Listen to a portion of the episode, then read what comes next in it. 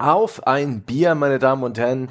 Heute mit einem kleinen Genre-Thema. Es geht um Tower Defense. Das ist ein Genre, das mich mein Leben lang gefühlt begleitet hat. Und genauso geht's dem hervorragenden Dom Schott.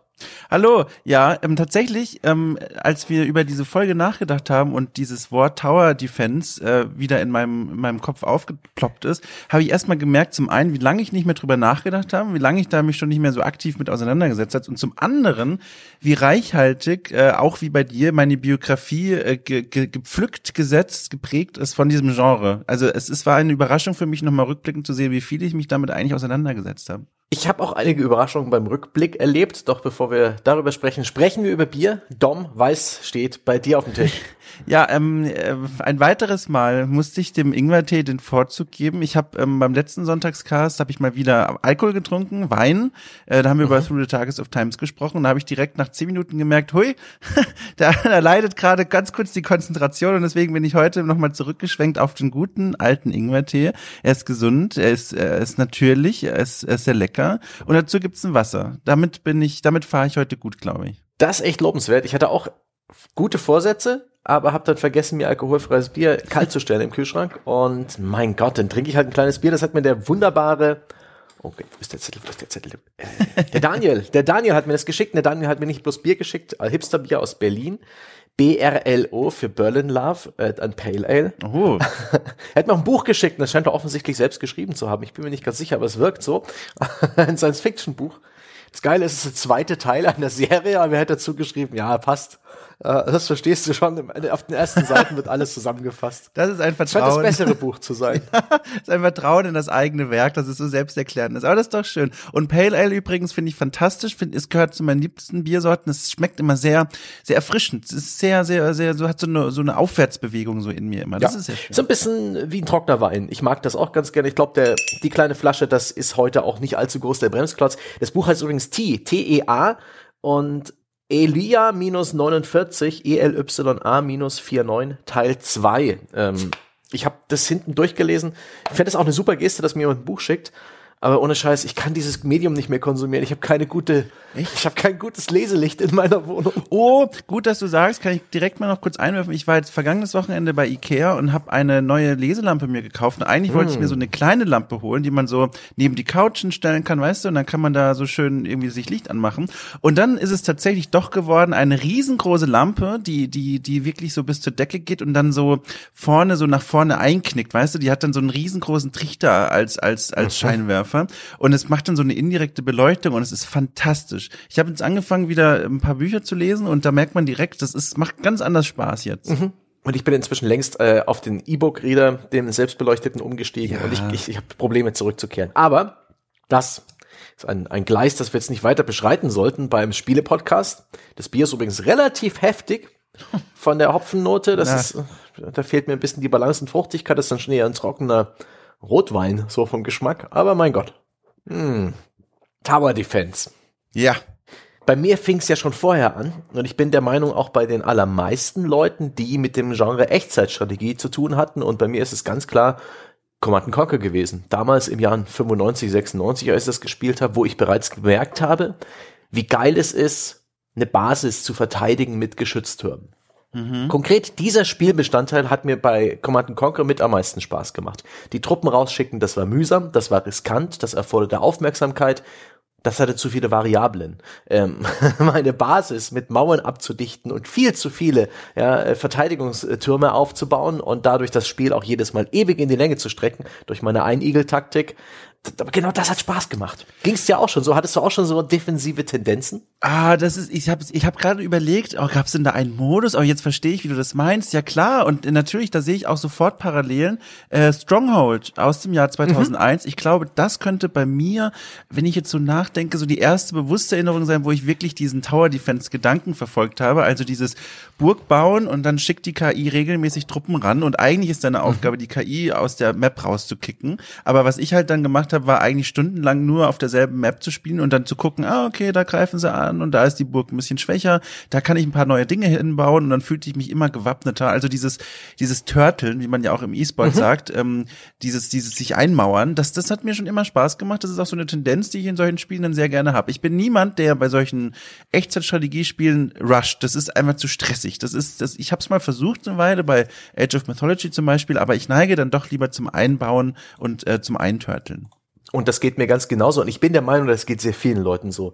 Damals, als in meinem Freundeskreis wirklich viele Leute Command Conquer gespielt haben und ähnliche Strategiespiele, da war das schon so, dass die allermeisten Leute Bock drauf hatten, sich zu, einzuigeln, Verteidigung zu bauen. Und so hat man ja auch ein Stück weit den armen Game-Designer für die Füße gekotzt, der sich überlegt hat, ja, in einer halben Stunde ein tolles Vor und Zurück zwischen den beiden Basen, das Erkunden der Map, ja, äh, Angriffe, ja, Schlachten, die man schlägt, wunde Punkte rausfinden beim Gegner, Bullshit, ja. Man mauert sich ein, bis man stark genug ist und die Wirtschaft steht, dass man eigentlich endlos diese kleinen so Handvoll Gegnergruppen, die immer wieder automatisch von irgendeinem Skript losgeschickt werden, abwehren kann und nichts passiert. Und das ist, ich glaube, das hat die, die Designer und die, Create, die Kreativen hinter solchen Spielen am Anfang auch ein bisschen bestürzt. Ich bin mir sicher, das haben sie im Playtest bereits rausgefunden. Aber es macht halt Spaß. Es ist halt auch wirklich ein tolles Gefühl, dann auch so zu sehen, wie alles funktioniert, was du dir aufgebaut mhm. hast. Also du kriegst ja sofortiges Feedback. Dir, du, dir wird ja sofort aufgezeigt, gnadenlos quasi. Wo hast du Fehler gemacht? Wo hast du was gut gemacht? Und und das ist so eigentlich die einfachste Form von, von Belohnungssystem, was man sich ja vorstellen kann. So, du, du willst was beschützen und wenn es klappt, denkst du, warum mhm. sollte ich was ändern? Das ist ja großartig. Ja, es hält den Feind fern und ich kann mit diesem Reparier-Schraubenschlüssel äh, draufklicken und es reparieren. Anders als meine Einheiten. Ich glaube, das ging damals nicht so, nicht so snantepede. Aber ja, da fing meine, meine, meine Liebe für dieses verteidigende defensive Gameplay an. Und das gab auch schon andere Spiele. In, wenn man die Geschichte von Tower mhm. Defense nachschlägt, findet man gar nicht allzu viele ausführliche Geschichten, sondern hier und da haben sich Leute und Liebhaber hingesetzt und mal ein bisschen was dazu geschrieben, auch was das Game Design angeht. Das erscheint mir ein Genre zu sein, das erstaunlich wenig dokumentiert ist. Mhm. Aber defensive Spielweisen gab es auch schon vor den klassischen Tower Defense Games in vielerlei ja, Aspekten. Es gab ein Minigame bei Final Fantasy VII, das hat so leichte Tower Defense Elemente. Es gibt aus 1990 hieß das Rampart. Ich glaube, das war für den NES ein, ein ganz wirres Spiel, wo man äh, so Quicks-mäßig äh, Rechtecke oder Felder mit einer vollständigen Mauer umziehen musste. Dann konnte man Kanonen reinsetzen. Oh, und diese Mauer hat man gebaut aus zufälligen Tetris-artigen Stücken. Und danach hat man mit den Kanonen musste man zielen auf Schiffe, die angegriffen haben. Ein ganz seltsames Spiel. Ähm, kann mir schon vorstellen, dass es 1990 noch irgendwie originell war, aber auch da, ne? Mauern bauen, Geschütze errichten. Das sieht ja fantastisch aus. Ich habe es gerade mal nebenher gegoogelt. Also mhm. mit fantastisch meine ich minimalistisch. Also man sieht wirklich halt einfach nur eine Landkarte mit grüner Fläche, was das Land wohl äh, darstellen, so die Landmasse. Und dann hast mhm. du da sowas wie Burgen draufstehen. Das ist sehr, also sehr, also man musste schon die Fantasie, äh, klar, ich meine, welches Jahr 1990 musste man sich schon anstrengen, um da zu sehen, was Rampart einem da zeigen will. Ich habe tatsächlich auch mal gekruscht in der Recherchekiste quasi mhm. und mal geguckt, was ich da so finde an den frühesten äh, ähm, Beispielen Spielen, die Tower Defense angeboten haben. Und da bin ich zum Beispiel bei Dune 2 gelandet, 92.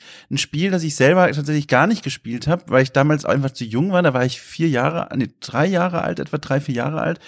Ähm, und danach hatte ich da auch keinen Berührungskontakt mehr, äh, Kontakt äh, irgendwie mehr mit diesem Spiel. Aber ich habe mir mal angeguckt und es gab scheinbar, und ich weiß nicht, da kennst du dich im Zweifel, glaube ich, besser aus, weil ich glaube, du hast es damals bestimmt gespielt, oder du bist doch schon älter. Hm. Du hast es, oder? Du hast das gespielt. Für Baujahr 81. Na also, also guck äh, mal kannst du doch mitdrehen. Und genau, und da habe ich nämlich geguckt und dann habe ich gesehen, auf YouTube kannst du es dir angucken, da gab es scheinbar einen eigenen Spielmodus, der hieß auch Tower Defense Modus und da konntest du, ich habe mir hier so einen Screenshot mal rausgezogen, da konntest du tatsächlich ähm, eine Art ja, Schutzwall äh, bauen und du hattest dann so verschiedene Ziele. Zum Beispiel musstest du mal, keine Ahnung, so einen Reaktorkern verteidigen. Und da sind regelmäßig Feinde dann so reingestromert, siehst auch alles von Top-Down-Perspektive. Mhm. Und dann konntest du ähm, nach einiger Zeit neue Türme bauen. Du hast Geld oder eine Währung bekommen, mit der du neue Gebäude freischalten konntest. Im Grunde sind da schon alle Dinge versammelt, die man auch heute in so einem Tower Defense Spiel sieht. Und das fand ich sehr faszinierend, dass das 92 schon so ausformuliert vorhanden war. Hm. Hast du das Ding gespielt? Ist, hast du, kennst du den? Ich erinnere mich mega dunkel an Dune 2 und ich erinnere Ja. mich daran, die Story gespielt zu haben am PC eines Kumpels. Aber dass da so ein Modus existierte, vielleicht kam er auch als Mod oder nachträglich hinzu, das ist mir nicht bekannt. Und auch diese Spielweise, äh, die mit, mit den klassischen Tower Defense, mit der bin ich auch erst später in Kontakt gekommen. Aber ja, es gab schon immer defensive Spielereien. Denke, man denke an Dungeon Keeper 1997. Uh. Ist ja auch ein Strategiespiel, wo es keine gegnerische Basis einzunehmen gilt. Wo es nur ähm, genauso ein bisschen wie bei Stronghold darum geht, eine, eine Verteidigung auf, zu errichten, ein Dungeon, in dem die gegnerischen Helden zu Tode kommen, bis dann eben der Ritter in der goldenen Rüstung äh, bis versucht, an den Dungeon Core zu kommen und hoffentlich auch abgeschlachtet wird. Das sind schon sehr viele Elemente drin. Klar ist da noch mehr, da ist das eine Wirtschaftssystem drin, da sind Einheiten drin, Räume mit verschiedenen Funktionen, aber es ist schon ein ganz anderer Spirit, einer, der mich auch damals mehr angesprochen hat. Im Ein Grunde, Bollwerk zu errichten. ja, im Grunde kannst du doch eigentlich sagen, Tower Defense ist nichts anderes als diesen defensiven Part, den man in Echtzeitstrategiespielen hat. Der wurde isoliert und das ist quasi das Spiel, oder? Das ist doch eigentlich die einfachste äh, Definition von diesem von diesem Genre. Ja, und er wurde reduziert nur auf Verteidigungsanlagen. Zunächst in dieser, in der Schöpfung von Tower Defense als Custom Map eben in Warcraft. Warcraft 3 dürfte das gewesen sein. Und StarCraft tatsächlich auch, genau. Das fand ich auch sehr spannend. Ich habe da auch mich mal ein bisschen reingelesen. Ähm, da gab es scheinbar eine ganze, also eine sehr aktive äh, Modding-Community, die da auch dann bei StarCraft und dann auch später auch StarCraft 2, also viel, viel später, ähm, ähm, schon Tower Defense äh, gebaut hat. Und ich habe heute mal geguckt, ähm, während das damals scheinbar so eine der beliebtesten Arten war, da Karten zu befüllen und sich auszudenken, also auch schon beim ersten StarCraft. Heute auf den auf diesen einschlägigen Seiten, wo diese Mods angeboten werden, auch für StarCraft 2, ähm, Tower Defense Modi habe ich da gar keine entdeckt. Ich habe die letzte Tower Defense Mod ähm, war aus dem Jahr 2013 für StarCraft 2 und da habe ich mich schon gewundert, weil ich dann gesehen habe, oh, da scheint es gerade äh, keinen besonderen Bedarf, entweder das zu geben oder es werden immer noch die ganz alten Karten gespielt, die aus den frühen 2000er oder späten 90er Jahren kommen. Ja, das, das, das Ding ist halt, das Genre ist auf zum einen weitergesprungen von den Custom Maps in den Strategiespielen hin zum eigenen Genre. Und es ist auch seitdem nicht wirklich revolutionär gewachsen. Das hat keine Evolution erlebt, sondern lediglich eine Verfeinerung und jede Menge kleine Nischen, die sich gebildet haben. Aber äh, das Rezept, was damals diese Custom Maps erfüllt haben, Gegnerhorden kommen regelmäßig auf irgendeinen verwundbaren Punkt zu und du musst Türme bauen. Keine Armeen aufstellen, keine Armeen bewegen, sondern lediglich Türme bauen, in irgendeiner Form Verteidigungsgebäude oder Bauwerke errichten, um diese Gegner rechtzeitig zu erledigen, bevor sie das äh, berühren oder halt noch das Ganze mit ein paar extra Mechaniken angereichert. Und das hat damals funktioniert mit diesen Custom Maps und das ist die Essenz von Tower Defense bis heute. Aber sag mal, wann, wann, was war eigentlich dein allererstes Tower Defense Spiel dann? Weil, so wie du es ja jetzt erzählt hast von dir, müsste das ja eigentlich bis heute dein Lieblingsgenre sein. Das heißt, die erste Begegnung mit diesem Genre muss ja wirklich ein, ein Feuerwerk der, der Liebe und Emotionen gewesen sein, weil du gesehen hast, da gibt's ein Spiel, das ist ja wie für dich gemacht. Wa- Was war denn da dein erster Kontakt? Flash Games, definitiv. Und das ist interessant. Bei der Recherche habe ich äh, sofort an Desktop Tower Defense gedacht. Das ist so eins, das ist in dieser Unterart und so sind sie auch äh, bei den Custom Maps erstmal entstanden. Ist es die Art, wo man mit den, mit dem Platzieren der Türme auch gleichzeitig eine Art Labyrinth baut, durch das die Gegner durch müssen. Also einen möglichst verschnörkelten, umständlich langen Weg, der die Gegner so lange wie möglich in der Feuerreichweite der einzelnen Türme hält. Das ist das Mazing äh, im Englischen. Und Desktop Tower Defense ist einer davon, wo man eben lauter kleine Vierecke verteilt, die mit so einem handgekrakelten Look äh, diverse Geschütze darstellen. Und Tower Defense hat natürlich da damals schon diesen Reiz gehabt, dass man halt so viele verschiedene Einheitentypen in Anführungszeichen hat, also Turmtypen. Da gibt's den langsam schießenden mit hohen Schaden, da gibt's den schnell schießenden mit wenig Schaden, da gibt's die Area of Effect Türme, die Türme, die Gegner verlangsamen und damit die nachfolgenden Türmen mehr, mehr Zeit verschaffen, drauf zu schießen und all solche Synergieeffekte. Dazu ein befriedigendes Upgrade-System, eine immerwährende Eskalation, stärkere Gegnerwellen, äh, höher abgegradete Türme und so weiter. Und das hat mich damals mega in seinen Bann gezogen und ich war mir sicher, das habe ich gespielt, als ich damals Student war in Dresden bis 2006. Aber das stimmt nicht, das kam erst 2007 raus. Das ah, guck mal da, Lücke. wie, wie geht das denn? ich habe mir das völlig, also wirklich, ich war im, im Brust der Überzeugung, hätte ich im Smalltalk vor der Recherche gesagt, ja, damals als Student die ganze Zeit Tower Defense, damals gab es das Genre in der Form, in der, in dieser Flash-Game-Schwelle, Welle noch gar nicht, sondern das habe ich mir alles falsch gemerkt. Aber sehr wohl habe ich früher schon sehr viel Zeit mit Flash-Games verbracht.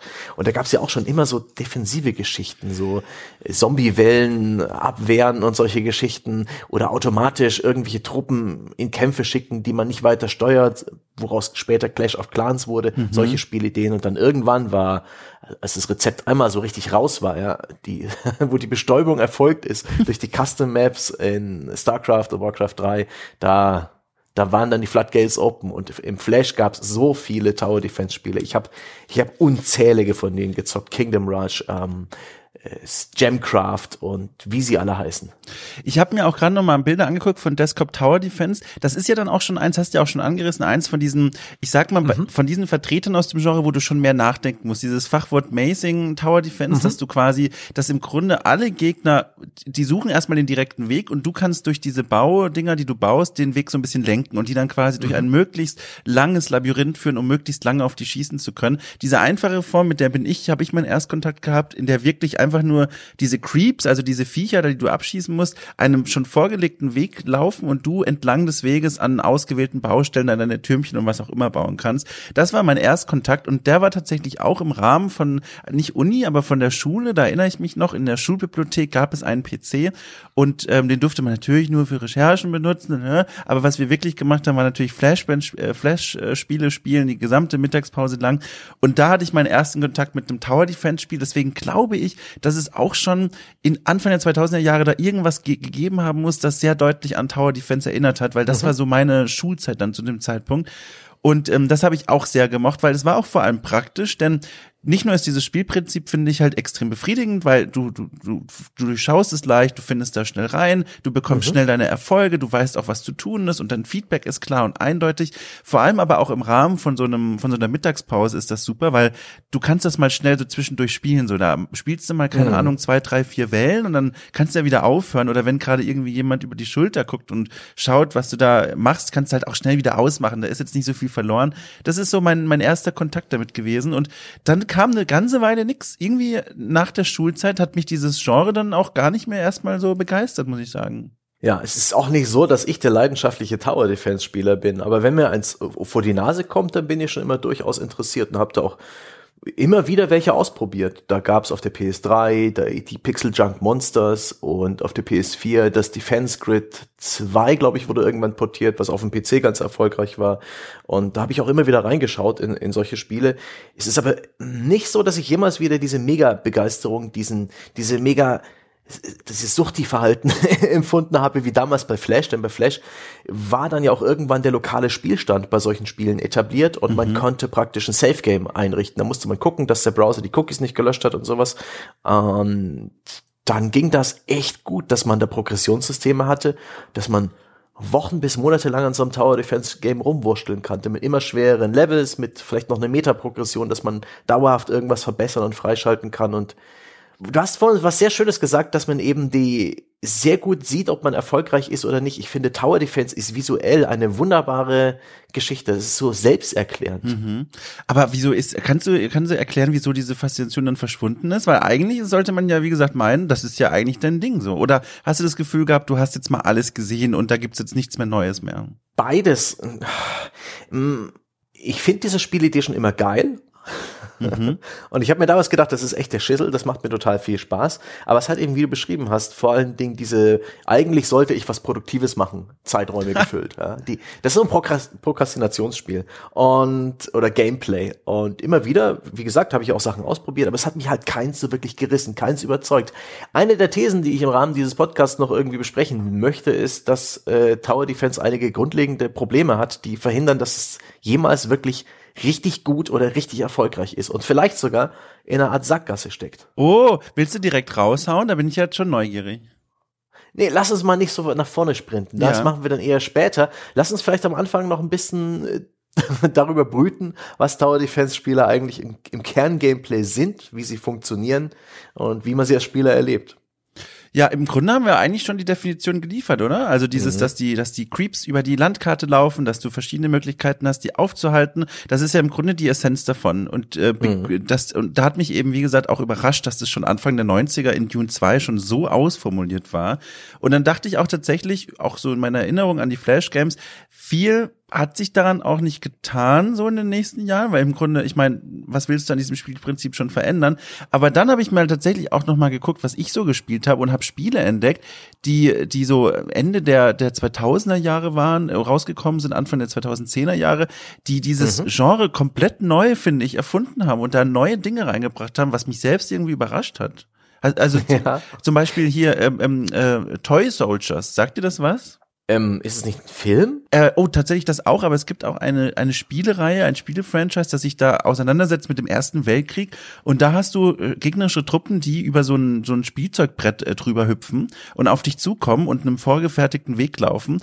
Und der Clou dabei ist, dass du nicht einfach nur deine eigenen Truppen positionieren kannst und die abwehren kannst, sondern dass du selber auch in einige ausgewählte Einheiten reinstüpfen kannst mhm. und selber mitschießen kannst. Also in Echtzeit quasi. Und das ist so, wo ich mir denke, wow, dieses Genre, das so einfach begonnen hat, da gibt es viele, viele, viele Experimente, die da ein spannendes Ding draufgesetzt hat. Oh ja, experimentiert wurde viel in dem Genre, aber es wurde halt immer mehr oder weniger ein Element davon variiert, dass ähm, wir haben jetzt mal eine aktive Spielfigur, weil Tower Defense klassisch ist ja wie ein Echtzeitstrategiespiel, dass du als als Spieler den Cursor steuerst, der ab und zu mit der Spielwelt interagiert der mhm. ab und zu hier mal ein Upgrade setzt oder der da Tower platziert, der irgendwas einkauft.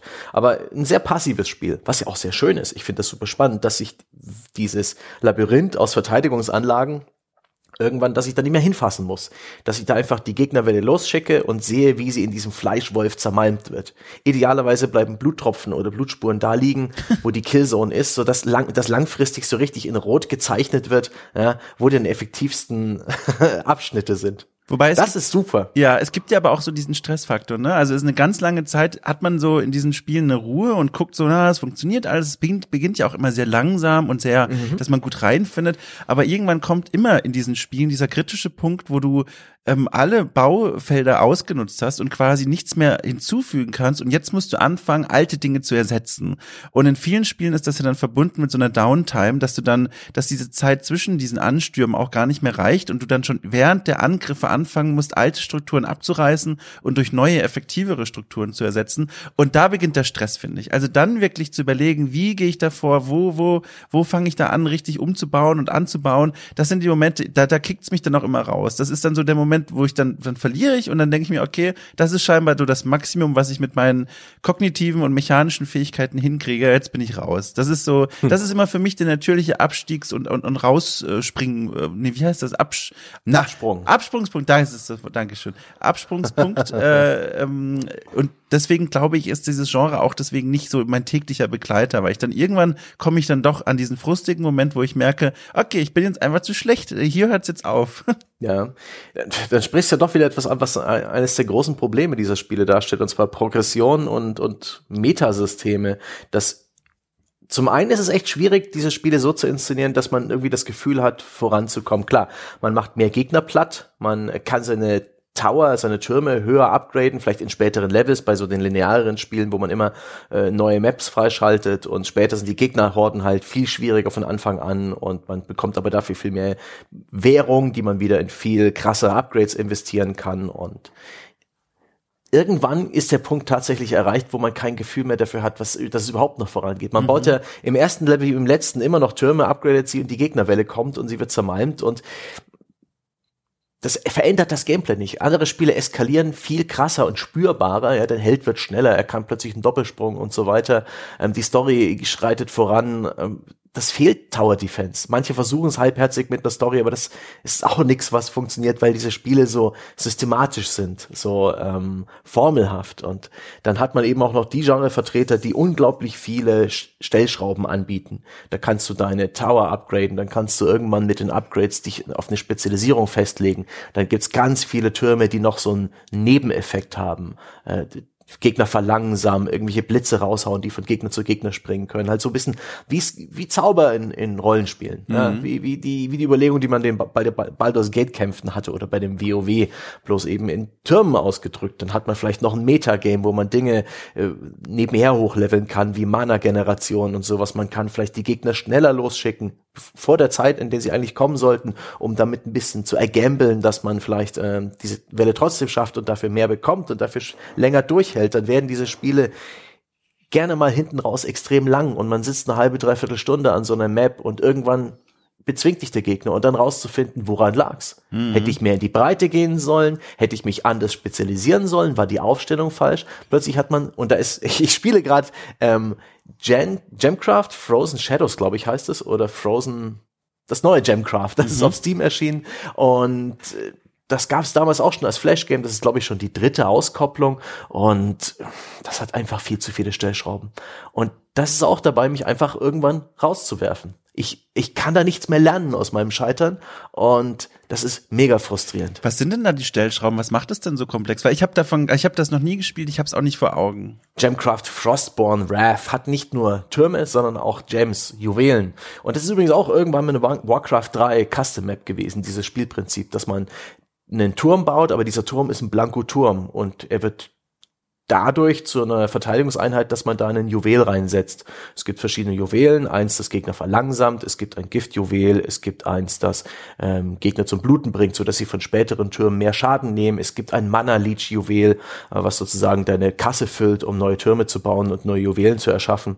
Die kann man miteinander kombinieren ähm, solange man ihre Farbe rein erhält, ist ihr passiver Bonus, ihr Effekt sozusagen stärker, wenn man sie miteinander bunt mischt, verringern sich diese passiven mhm. Boni, aber es gibt einen Schadensboni, was schon mal Komplexität erzeugt. Und da kann man die nicht bloß in Türme setzen, sondern man kann auch ähm, Spires bauen, die sozusagen Pulse setzen, Area of Effect Angriffe sozusagen, kann sie in Fallen setzen, die wiederum ihre Passivboni verstärken und den Schaden senken. Man kann äh, Booster bauen, die anliegende Gebäude verstärken und so weiter und so fort. Dazu eine Mischung aus vorgefertigten Pfaden, wo die Gegner kommen, aber auch Mazing, weil diese Pfade manchmal wie ein Flussdelta aussehen. Und und das ist auch bei Tower Defense Spielen ja ein Klassiker. Mhm. Alle die, wo man selber äh, entscheiden kann, wie man die Gegner lenkt. Da gibt es irgendwann den Moment, wo man ein Gebäude nicht mehr platzieren darf, weil es theoretisch den Weg bis zum Ziel versperrt. Der Gegner muss immer durchkommen können. Und das ist da auch so ein Element, bei dem Spiel, wo man sich überlegen kann, wo man die Gegner lang schickt. Daneben nebenher noch Level-System, Skills, aktive Zaubersprüche, ein Talisman-System, was irgendwie so eine Art Perks darstellt, mit upgradebaren Puzzleteilen, die dann auch auf ein Puzzleboard gesetzt ai, werden müssen, ai, ai. mit einem mega Perk-System oder Bonus, äh, von dem das Spiel dir nicht mal was verrät, wo man irgendwie merken muss, dass, dass da ab und zu irgendwelche Lämpchen angehen am Rand dieses Talisman-Systems. Du wirst zugeschissen mit Systemen und alles, was mir da als Spieler bleibt, ist der Grind, um da durchzukommen. Und das ist echt ein Problem, was viele dieser Spieler haben. Den Grind, um kontinuierlich irgendwie besser zu werden. Die Alternative ist ein Tower Defense Spiel mit viel weniger Stellschrauben, mit viel weniger Möglichkeiten, so die lineare Geschichte. Ja, der Weg ist vorgegeben. Du hältst in, in jeder Map feste Start, Startbudgets und Mechaniken und jeder Level ist praktisch für sich selbst gekapselt, so eine Art Tower Defense Strategierätsel. Und die wiederum sind manchmal einfach frustrierend zu lösen, diese Rätsel. Mhm. Ich verreck irgendwann und ich weiß nicht, was ich falsch mache. Und Tower Defense ist unglaublich schwierig, all seine Bestandteile dir als, als User wirklich klar zu machen. Wie viele Zahlen da drin sind, wie viel ich bei Jamcraft mit der Maus über irgendeine Einheit oder irgendeinem Turm hovere und mir anzuschauen, welche, welche Datenmassen mir da entgegengekotzt werden und versuche irgendwie daraus eine Erkenntnis zu ziehen. Ist ja mhm. auch bei den Gegnern so. Ein Tower Defense Spiel muss interessante Gegner haben. Und deswegen gibt's Gegnervariationen. Kennst du ja. Mhm, mh, mh. Mhm, ja, ja, ich habe gerade darüber nachgedacht, dieses Spiel, was du da beschrieben hast. Ich finde halt, ich bin halt der Meinung, auch nochmal durch die Recherchen habe ich gemerkt, äh, ich bin da zum einen ganz deiner Meinung, dass dieses Genre eigentlich super schnell durcherzählt ist quasi, dass man ja. sehr schnell verstanden hat, worum geht es und dass man auch sehr schnell ja. an Grenzen stößt von Abwechslung und von Möglichkeiten, das noch irgendwie interessant zu machen. Und dann liegt ja zum einen auf der Hand, das ist ja das, was du beschrieben hast, super komplexe Spielsysteme einzubauen, möglichst mhm. viele Stellschrauben zu finden und, und zu, zu erfinden und zu sagen, okay, es gibt jetzt Synergien zwischen den verschiedenen Gebäuden, die du bauen kannst. Es mhm. gibt noch ganz, noch, noch Items, die du vielleicht auch aktiv benutzen kannst oder es gibt irgendwie mhm. einen Avatar, den du beschützen musst oder irgendwie so. Das ist so die eine Möglichkeit, die finde ich auch persönlich am wenigsten interessant und spannend, weil es halt einfach nur so eine Komplexisierung quasi ist von, von so einem ganz einfachen Prinzip, das ja durch diese Einfachheit seinen Reiz hat. Auf der anderen Seite, und da finde ich dann, wird Tower Defense super spannend als Genre,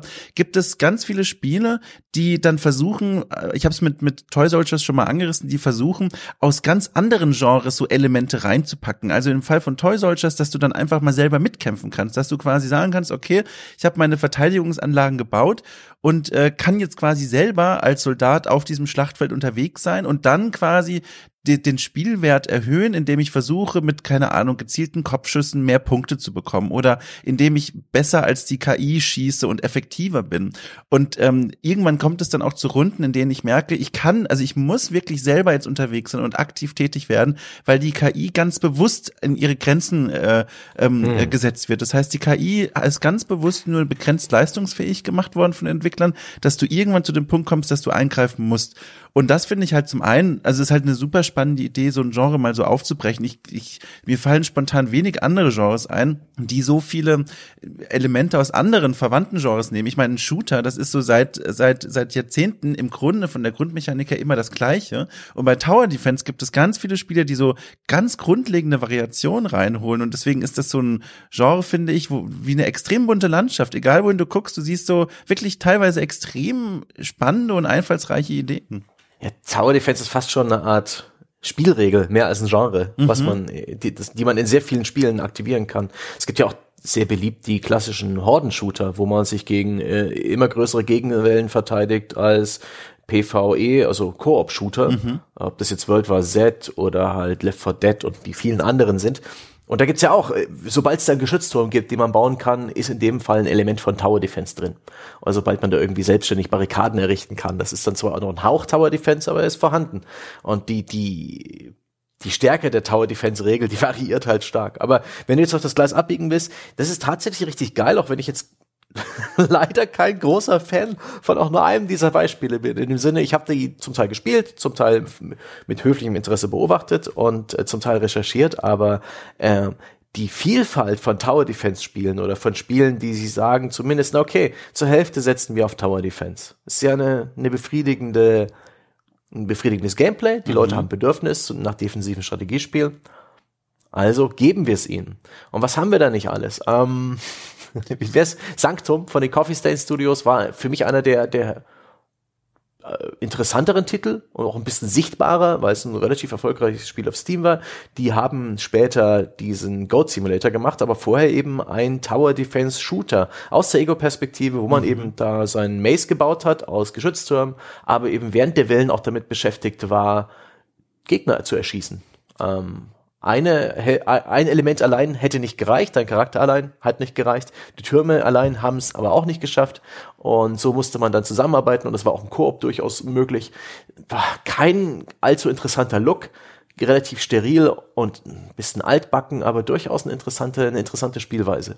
Das hätte ich gerne gespielt. Das ging aber völlig an mir vorbei. Ich habe mir das auch mal näher angeguckt. Das wird ja auch relativ häufig zitiert in Artikeln mhm. über Tower Defense Spielen. Ja. Und da, also das ist wirklich spannend. Da läufst du ja wirklich wie so ein, so ein Sci-Fi-Soldat da auf so einer riesengroßen, aber tatsächlich auch extrem generischen Zukunftskarte aus, so wie man ja. sich vorstellt. Glatte, weiße Oberflächen, alles sieht aus, keine Ahnung, also wie 0815 Zukunftsvision.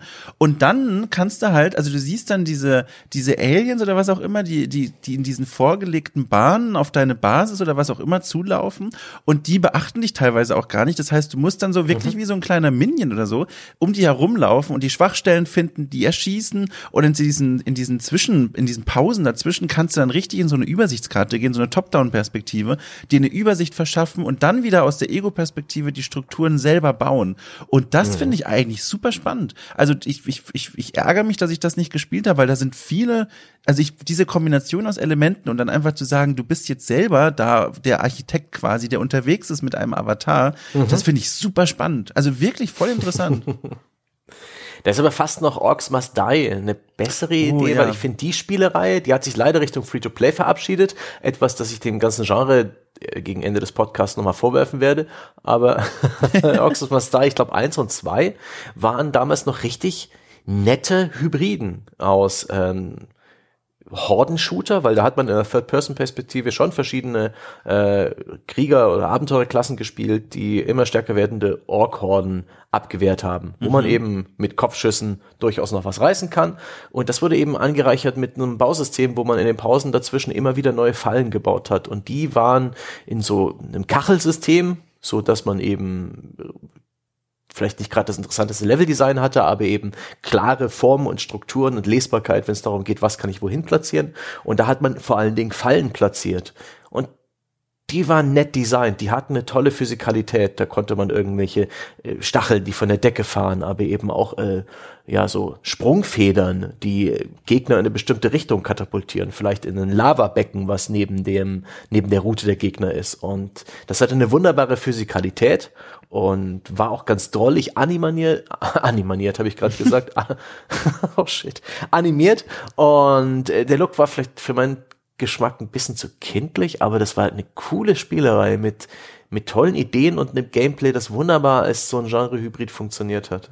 Ja, ich habe das damals ausprobiert. Das erschien übrigens im selben Jahr der erste Teil wie ähm, Sanctum 2011. Mhm. War ganz spannend. Ähm, oh, übrigens, 2011 erschien noch ein drittes sehr bekanntes Tower Defense-Spiel, Iron Brigade. Vielleicht hat es ja auch schon mal der eine andere gehört. Auch so ein Horde Tower Defense-Spiel.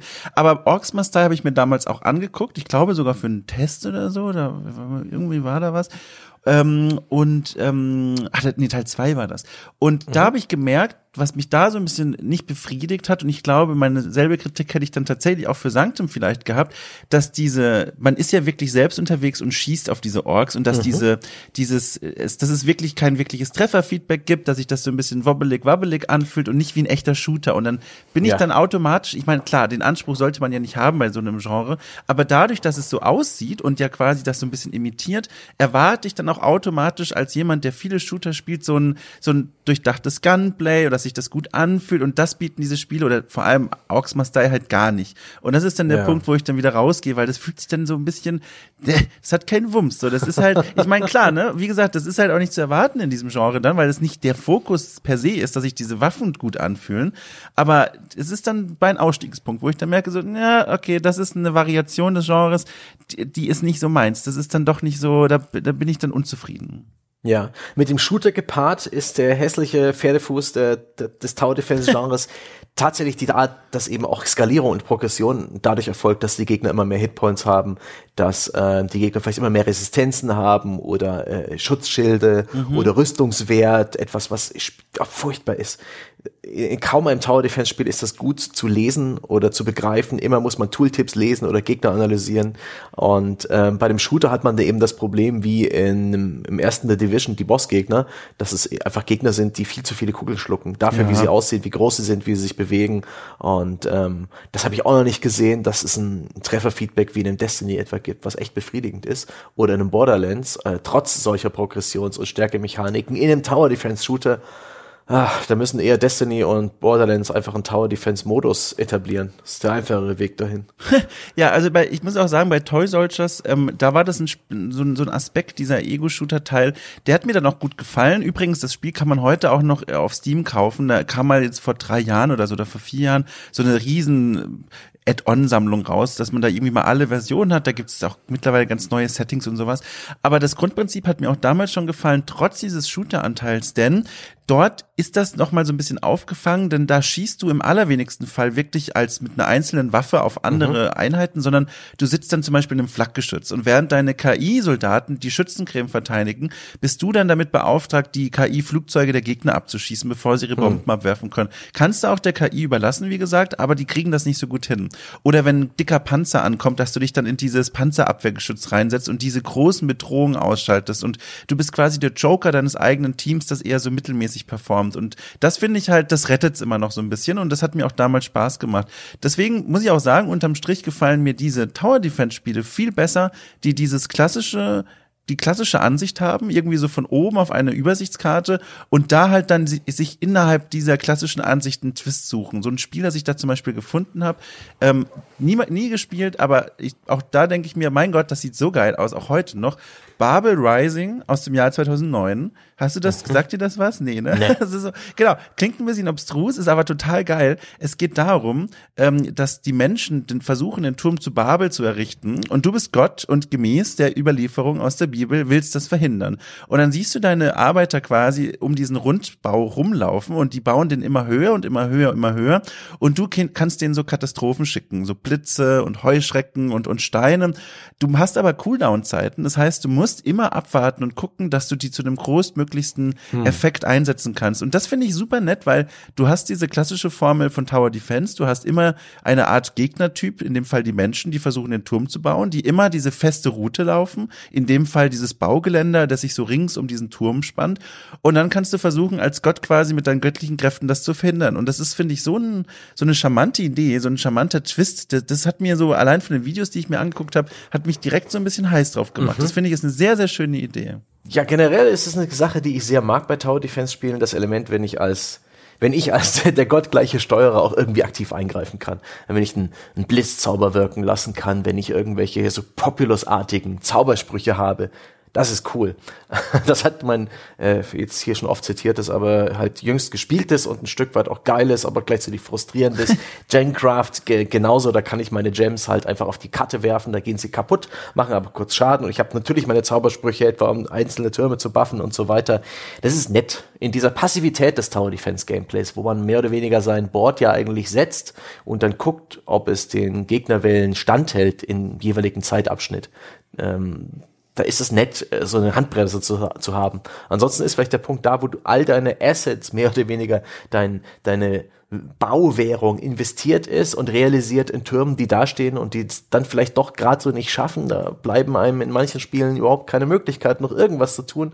Und da ist so ein netter Zauberspruch schon ein schönes Designelement. Finde ich, finde ich ganz gut. Ich finde, da kommt immer, also ich, ich ja, aber ich finde, ich fühle mich da auch immer so ein bisschen schlecht und ertappt, weil das hat immer sowas wie, wie wenn man so ein Kind mal so kurz mal erlaubt, sich mit an den Tisch zu setzen. So, das ist so Tower Defense eigentlich so wie so Schach, so super, du bist geduldig, du, du guckst, wo kommen die Gegner und dann überlegst du dir, wie du darauf, äh, wie du da reagierst und dann ziehst du deine Welle hoch und dann schaust du zu, wie die Gegnermassen da zermatscht werden. Und dann dieses aktive Eingreifen mit dem Mauszeiger, das ist immer so ein bisschen wie, wenn du beim Schach irgendwie einmal alle zehn Minuten darfst du mit der Hand übers Brett wischen, einfach nur mal was selber gemacht zu haben, so damit dann wieder gut ist und diese Energie loszuwerden. Und es fühlt sich immer so ein bisschen an wie so, das ist fürs fürs innere Kind so ein bisschen. Und das ist immer so, äh, ach, ich weiß nicht, das das nimmt dem Ganzen so seine, weiß ich nicht, seine, ach, strategische, seine strategische Finesse, so einfach nur mit dem Mauszeiger eine, eine Bombe rauszuwerfen. Ich meine, es macht Spaß, aber es ist so, ich habe gemerkt, in meiner Liste an Spielen, die ich aus diesem Genre mochte, sind überwiegend Spiele, in denen man tatsächlich so indirekt nur steuert, wo man nicht mit dem Mauszeiger irgendwo auf der auf der Map rumklopfen kann, sondern in der du eher indirekt äh, eingreifst. Mhm. Ja, aber aber sagt, weißt, ja. sagt der Mann, der gerade noch die Shooter Tower Defense Spiele gelobt hat, ja, als Spielcharakter die ganze Zeit direkt mit am äh, am arbeiten ist. Das ist was anderes. Du strickst dich in Widersprüche. Nein, nein, nein, nein, nein, nein, das ist was völlig anderes. äh, hier, du hast Flash-Spiele gespielt, die noch gar nicht erschienen sind. Äh, ich erinnere dich nochmal. nee, Quatsch. Ja. Nein, ähm, das ist was anderes, denn da ist es ja tatsächlich eine eigene Spielmechanik, die ausformuliert ist und wo du auch einen mm. Trade-off hast. Das heißt, wenn du als, als Soldat in Toy Soldiers damit beschäftigt bist und dich entscheidest, die Flugzeuge abzuschießen, dann kannst du dich nicht um die anderen Gefahren drohen. Und mit dem Mauszeiger ist es ja echt einfach nur so ein, du bist Gott und, und schlägst mal mit der Hand auf den Tisch so. Es ist mächtiger, du hast schon recht. Ja. Und äh, ich find's krass, wie viel deiner heutigen Argumentation du auf dem wackeligen Fundament eines Toy Soldier Hallo. aufbaust. Aber hey, ja, was soll das schon denn, machen, wie du willst. Was soll das denn? Nein, ich, alles gut. Ich, ich, kann gerne auch ein anderes Spiel mal nennen. Das finde Nein. Ich, nein? Okay. ich will ganz kurz noch dabei bleiben bei, bei dem einen Punkt ja, des aktiven Eingreifens. Ähm, ich mag das, weil es mir, es gibt mir eben was zu tun und man kann das ja auch so ein bisschen als Min-Maxer sehen. Tower Defense Spiele sind ja auch so Optimierungsspiele, wo man effizientest möglich irgendwie mhm. Erfahrungspunkte oder Goldmünzen oder Mana, was auch immer die Währung des Spiels ist, mit dem man neue Tower baut, farmen kann. Ähm, und da ist für mich auch der Schadensoutput, den man min-maxt, indem man eben die Zaubersprüche taktisch setzt, möglichst auf eine große Gegnergruppe, möglichst in dem Moment, wo du drohst, überrannt zu werden, auch irgendwie interessant. Ja, aber gleichzeitig auch nur eine von den vielen Stellschrauben, die die ganze Sache noch komplexer machen und teilweise einfach nicht besser. Es so, fühlt sich halt, wie gesagt, ja, lass mich noch mal vielleicht mit, mit besseren ja. Worten sagen. Es fühlt sich auch so ein bisschen so an, ähm, als würde man ganz hart in das Balancing reingreifen, weil du hast ja vorher wirklich so, ein, so eine Art Gleichgewicht der Kräfte, was du versuchst auszuhebeln mit besonders guten Türmen oder mit einer besonders klugen Platzierung.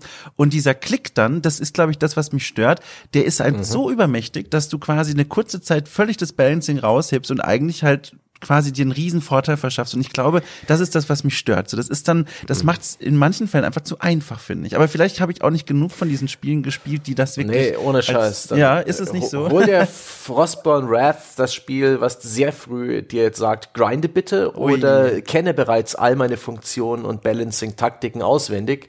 Das ist echt schrecklich. Da war ich tatsächlich irgendwann äh, an dem Punkt, wo ich frustriert war. Ähm, in dem Spiel ist es so, man hat Skillpunkte, die kann man ausgeben für Skills. Die Skills werden immer teurer, aber dafür mächtiger. Da geht es um sowas, dass du irgendwie ähm, schneller Mana generierst oh, von getroffenen Gegnern, so dass du eben mehr bauen kannst. Es gibt Skills wie ähm, dein, dein Kristall, auf den die Gegner zurennen. Der äh, kann auch ein paar Treffer ab und die Gegner tauchen dann wieder am Anfang des Weges auf und da kann man eben den Kristall aufleveln, so dass er weniger Schaden nimmt, wenn den Gegner ihn erreicht, so dass er länger durchhält. All solche Sachen. Da investiert man seine Skillpunkte rein. Aber wenn man Skillpunkte nicht investiert, gibt es einen Multiplikator und das erhöht deinen Grundmana-Pool wenn du in den Level startest. Mehr mhm. Budget zum Spielbeginn. Hielt ich für eine gute Idee. Hatte ich immer so 100 Skill Points rumliegen, die ähm, dann halt in einem guten Mana-Polster gelandet sind, so dass ich viel mehr dieser Türme und dieser Gems bauen konnte, so dass ich am Anfang besser dastand. Hielt ich für schlau. Hat mir mehr Flexibilität gegeben und ich bin damit aber wieder und wieder äh, ja, baden gegangen. Irgendwann mhm. war das Spiel zu schwer. Und so ein Tower Defense Spiel gibt dir immer die Möglichkeit, grinde doch, also zumindest Gemcraft und viele Verwandte, spiel doch mal den Endlosmodus mit dem Level. Oder hast du in dem Level schon alle Challenges erfüllt? Es gibt immer noch extra Challenges dazu, was manchmal echt super motivierend ist, aber manchmal einfach zu viel des Guten. Gemcraft ist da ein bisschen, zumindest das Neue, bisschen Boah, beim zu viel des Guten. Und da war ich, da war ich frustriert und dann bin ich auf Twitch gegangen und habe geguckt, oh, spielt das gerade jemand? Das war damals frisch draußen, das habe ich mir beim Release-Tag gekauft. Und da hat jemand gespielt und der hat Gott sei Dank wenige Zuschauer gehabt. Das hieß, er hat mich im Chat gelesen, wo ich gefragt habe, Junge, ich komme bei, der, ich komm bei dieser Map nicht weiter, bei der V4 oder wie auch immer das hieß. Ähm, ich ich, ich stehe vom, vom, vom Baum, alles andere ging, aber hier laufe ich jetzt gegen eine Wand. Und der hat dann so ein bisschen wie so eine Ferndiagnose sich die Zeit genommen und äh, überlegt, woran das liegen könnte. So nach dem Motto, an, an welchem Punkt scheiterst du? Hm? Scheiterst du immer ganz früh in, äh, bei den ersten Drittel der Wellen? Nein, nein, definitiv letztes Drittel. Ja, Im letzten Drittel kippe ich raus. Okay, sagt er, ähm, investiere mehr deiner Skillpunkte in Skills, ja, in diese Passiv-Skills und du wirst einen Unterschied merken. Und genau so war's. Etwas, was ich mir, was, was mir das Spiel nicht verraten hat, etwas, das ich hätte durch mühsamstes Experimentieren rausfinden, wo eine Versuchsreihe teilweise eine halbe Stunde dauert, weil die Levels sind lang. Igitt, ist das furchtbar. Ach Gott, aber da schließt sich für mich übrigens ein Kreis, den du vielleicht hast gar nicht kommen sehen, denn ich erinnere mich noch damals, es ist jetzt schon ein bisschen her, haben wir eine Wertschätzung gemacht zu Day Are Billions, auch Tower mhm. Defense, und da hast du ganz am Anfang gesagt, das ist überhaupt nicht deins, also das würdest du nicht anfassen. Ja. Ähm, und jetzt verstehe ich noch besser, warum, denn das ist nämlich auch so ein Spiel, wo du, wo du auch ganz viele Mechanismen und Systeme hast und irgendwann, wenn du dich nicht tiefergehend damit beschäftigst, einfach an einen Punkt kommst, wo du sagst, wie soll das denn gehen? Also, also mhm. warum? Wie, warum warum? Wie, wie kommen diese Zombies jetzt zu meiner Basis und warum helfen meine Türme da nicht mehr? Das ist genau dasselbe Erlebnis habe ich da auch gemacht. Und ich finde, das ist dann echt schon so ein Punkt, wo ich mir denke, okay, ist das jetzt einfach noch, macht das noch Spaß oder ist das nur noch Frust? Ja. Und dann kommt man an den Punkt, wo man sich überlegt, okay, wie, wie sehen das denn die Profis im Genre ja. und schaut sich die Guides an oder die Foren solcher Tower Defense Spiele. Und ich bleibe beim Beispiel Gemcraft, was halt einfach mich am meisten beschäftigt hat die letzten Wochen. Und da gibt's Leute, die machen Versuchsreihen die protokollieren halt, die machen irgendwelche Levels, wo sie halt einen einzigen Turm aufrüsten mit ganz vielen Booster-Türmen daneben und so weiter und einfach mal gucken äh, und vergleichen und ausrechnen und die ganzen Werte protokollieren, die, die Power-Levels ihrer Gems, den Schaden, den sie machen und dann das gegeneinander rechnen und so, dass, dass sie am Ende Taktiken extrahieren. Ähm, und das ist, das, das liest sich nach Excel-Tabellen, das liest sich wie monotone Arbeit, das, da stellen sich mir die Nackenhaare auf. Und die ganze, das ganze Nachdenken über diese Funktion ist so unglaublich mathematikgetrieben. Oh Gott. Genauso wie das äh, Theory Crafting und die Betrachtungen zum Endgame von, sagen wir mal, so einem Diablo 2. Das war das letzte Action-Rollenspiel, wo ich so tief reingelesen habe, dass, dass ich dann irgendwann äh, bei Artikeln gelandet bin, die mir vorgerechnet haben, wie kritischer Schaden berechnet wird, Oh Rüstungsdurchdrängung und sowas. Und genau, das ist, ist das nicht schrecklich? Das ist, ist es ja nicht furchtbar. unintuitiv und, und, und grausam, dass man praktisch Wissenschaft betreiben muss oder zumindest in, in, in so einem mega krassen Level einsteigen muss, wie solche Spiele funktionieren und dann auch noch praktisch ein echten Auge für gewisse Kennzahlen haben muss, um überhaupt noch ja, besser werden zu können? Und deswegen, das, das haben übrigens Tower Defense und Action-Rollenspiele wie Diablo gemeinsam, dass sie irgendwann in ein monotones Endgame meandern, worum es darum geht, einfach nur irrsinnig viele Gegnermassen wegzuschnetzeln. Ob das jetzt in deinem Fleischwolf eines Turmlabyrinths ist oder mit deinem aktiv gesteuerten Action-Rollenspielcharakter. Es, es ist dieselbe Emotion, ja. Monotonie, die getrieben wird durch die Optimierung irgendwelcher äh, Prozentchancen von kritischen Treffern oder Schadensdurchdringung oder einem anderen albernen Bullshit. Ich könnte im Strahl kotzen. Das ist, das ist die Sackgasse, in der sich Tower Def Defense befindet. Es ist ein Genre, dem das Ende fehlt. Ja, ja, ja, ja, das ist ja ein Genre, das dem, äh, dem das Ende fehlt. Finde ich eigentlich ganz spannend. Ich, ich bin aber tatsächlich, also ich kann das sehr gut nachvollziehen. Ich bin immer wieder fasziniert, was für eine Bandbreite dieses Genre per se bietet. Äh, Auf der einen Seite, ne, hast du so Spiele wie Babel Rising, wo du einfach nur als Gott rumklickst und diese Menschen kaputt machst, wo du halt nicht nachlesen musst, wie du optimal die Dinge baust. Und auf der anderen Seite dann dieses Gem-Spiel oder auch, würde ich auch mit reinziehen, dieses Day Are Billions, wo es so viele Stellschrauben gibt und so viele Dinge, die du erstmal durchblicken und durchschauen musst und wo du auch Rahmen für Optimierung hast. Ich finde es schon spannend, dass es da so eine, so eine, so eine, so eine, so eine Breite gibt. Aber tatsächlich finde ich auch, beide Seiten dieses Spektrums stoßen irgendwann an diesen Punkt, wo du sagst, okay, wir sind am Ende der Evolution quasi angekommen. Hier es ist ein kein Ende ist in Sicht und das ist eigentlich das Schade, das eine ist schade. Es gibt aber Sebastian eine Ausnahme, die ich gefunden habe von den Spielen, die tatsächlich einen Weg, einen Ausweg gefunden haben aus dieser Problematik. Ein Spiel, das ich auch nicht selbst gespielt habe, aber ich habe mir das hab das entdeckt bei meiner Recherche, habe mir Videos angeguckt und habe mir gedacht, ich muss mir das kaufen, ich muss das spielen. Und zwar heißt dieses Spiel Sebastian Rock of Ages 2. Hast du das Ah. gespielt? Das habe ich sogar schon gewertschätzt. Ich glaube sogar den zweiten Teil. Ja, genau, 2017. Ja, das ist aber halt auch nur deswegen geil.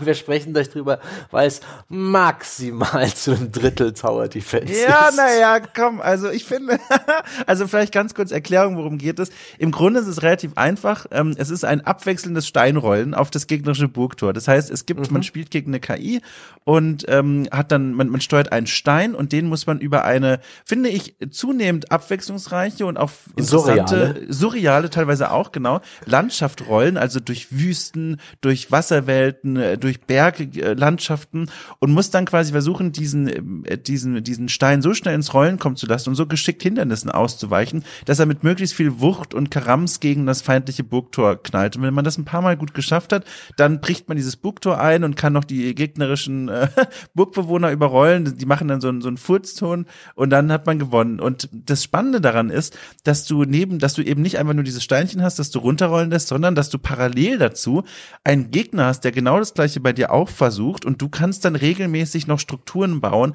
damit er es schwerer hat. Also Welle hochziehen, Türme bauen, Löcher in den Boden reißen und das ist dann so, eine, so ein bisschen so ein, so ein Rennen gegen die Zeit, weil du zum einen natürlich möglichst häufig versuchen willst, selbst mit dem Stein aufs gegnerische Burgtor zu rollen, zum anderen aber auch immer wieder in diese andere Ansicht gehst und denkst, okay, jetzt habe ich wieder Gold, jetzt lass ich es mal kurz mit dem eigenen rollen und baue noch mal eine neue Verteidigungsanlage und das finde ich super spannend, dieses Prinzip. Und das alles so übertüncht mit so einem Monty Python abstrusen Humor. Ja. Fantastisch. Also es ist doch das perfekte Tower Defense Spiel. Ein super sympathisches Geschicklichkeitsspiel. Na. Ja?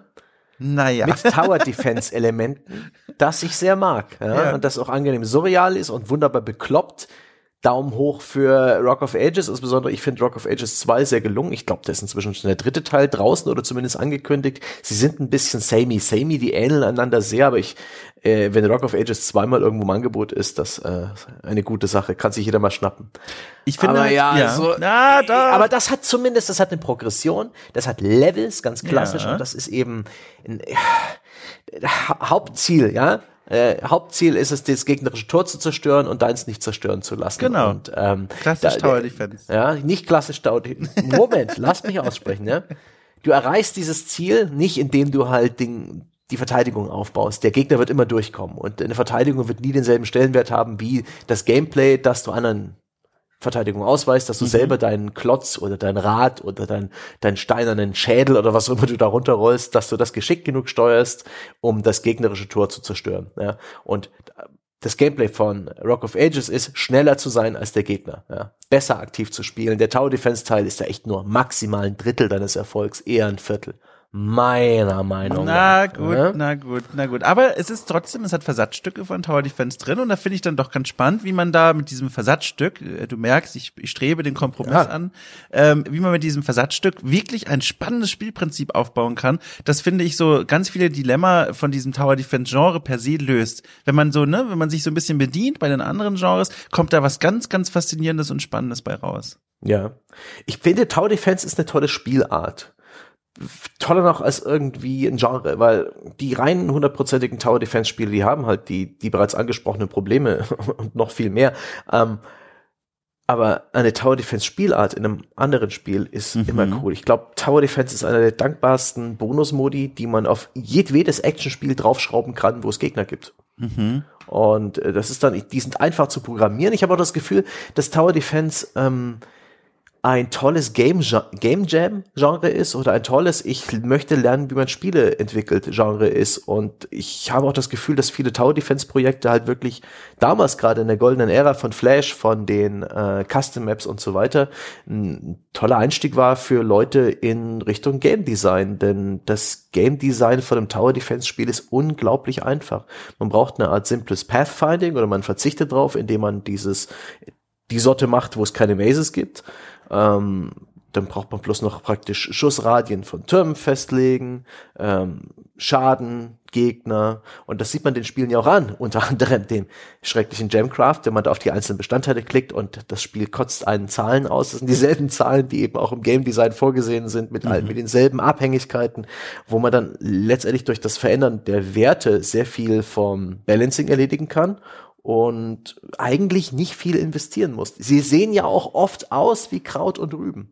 Ja. Auch damals so nach dem Erfolg der Flash Games wurden die ja oftmals eins zu eins auf den PC portiert. Hat man sich halt bei Steam das gekauft, was vorher bei äh, Congregate oder bei Newground gratis im Browser spielbar war. Was waren denn das für Seiten? Ich habe gespielt auf Flash Games und Spaß 24 und und Grat gratis Games. ja, so hießen die URLs damals in den 2000er Jahren.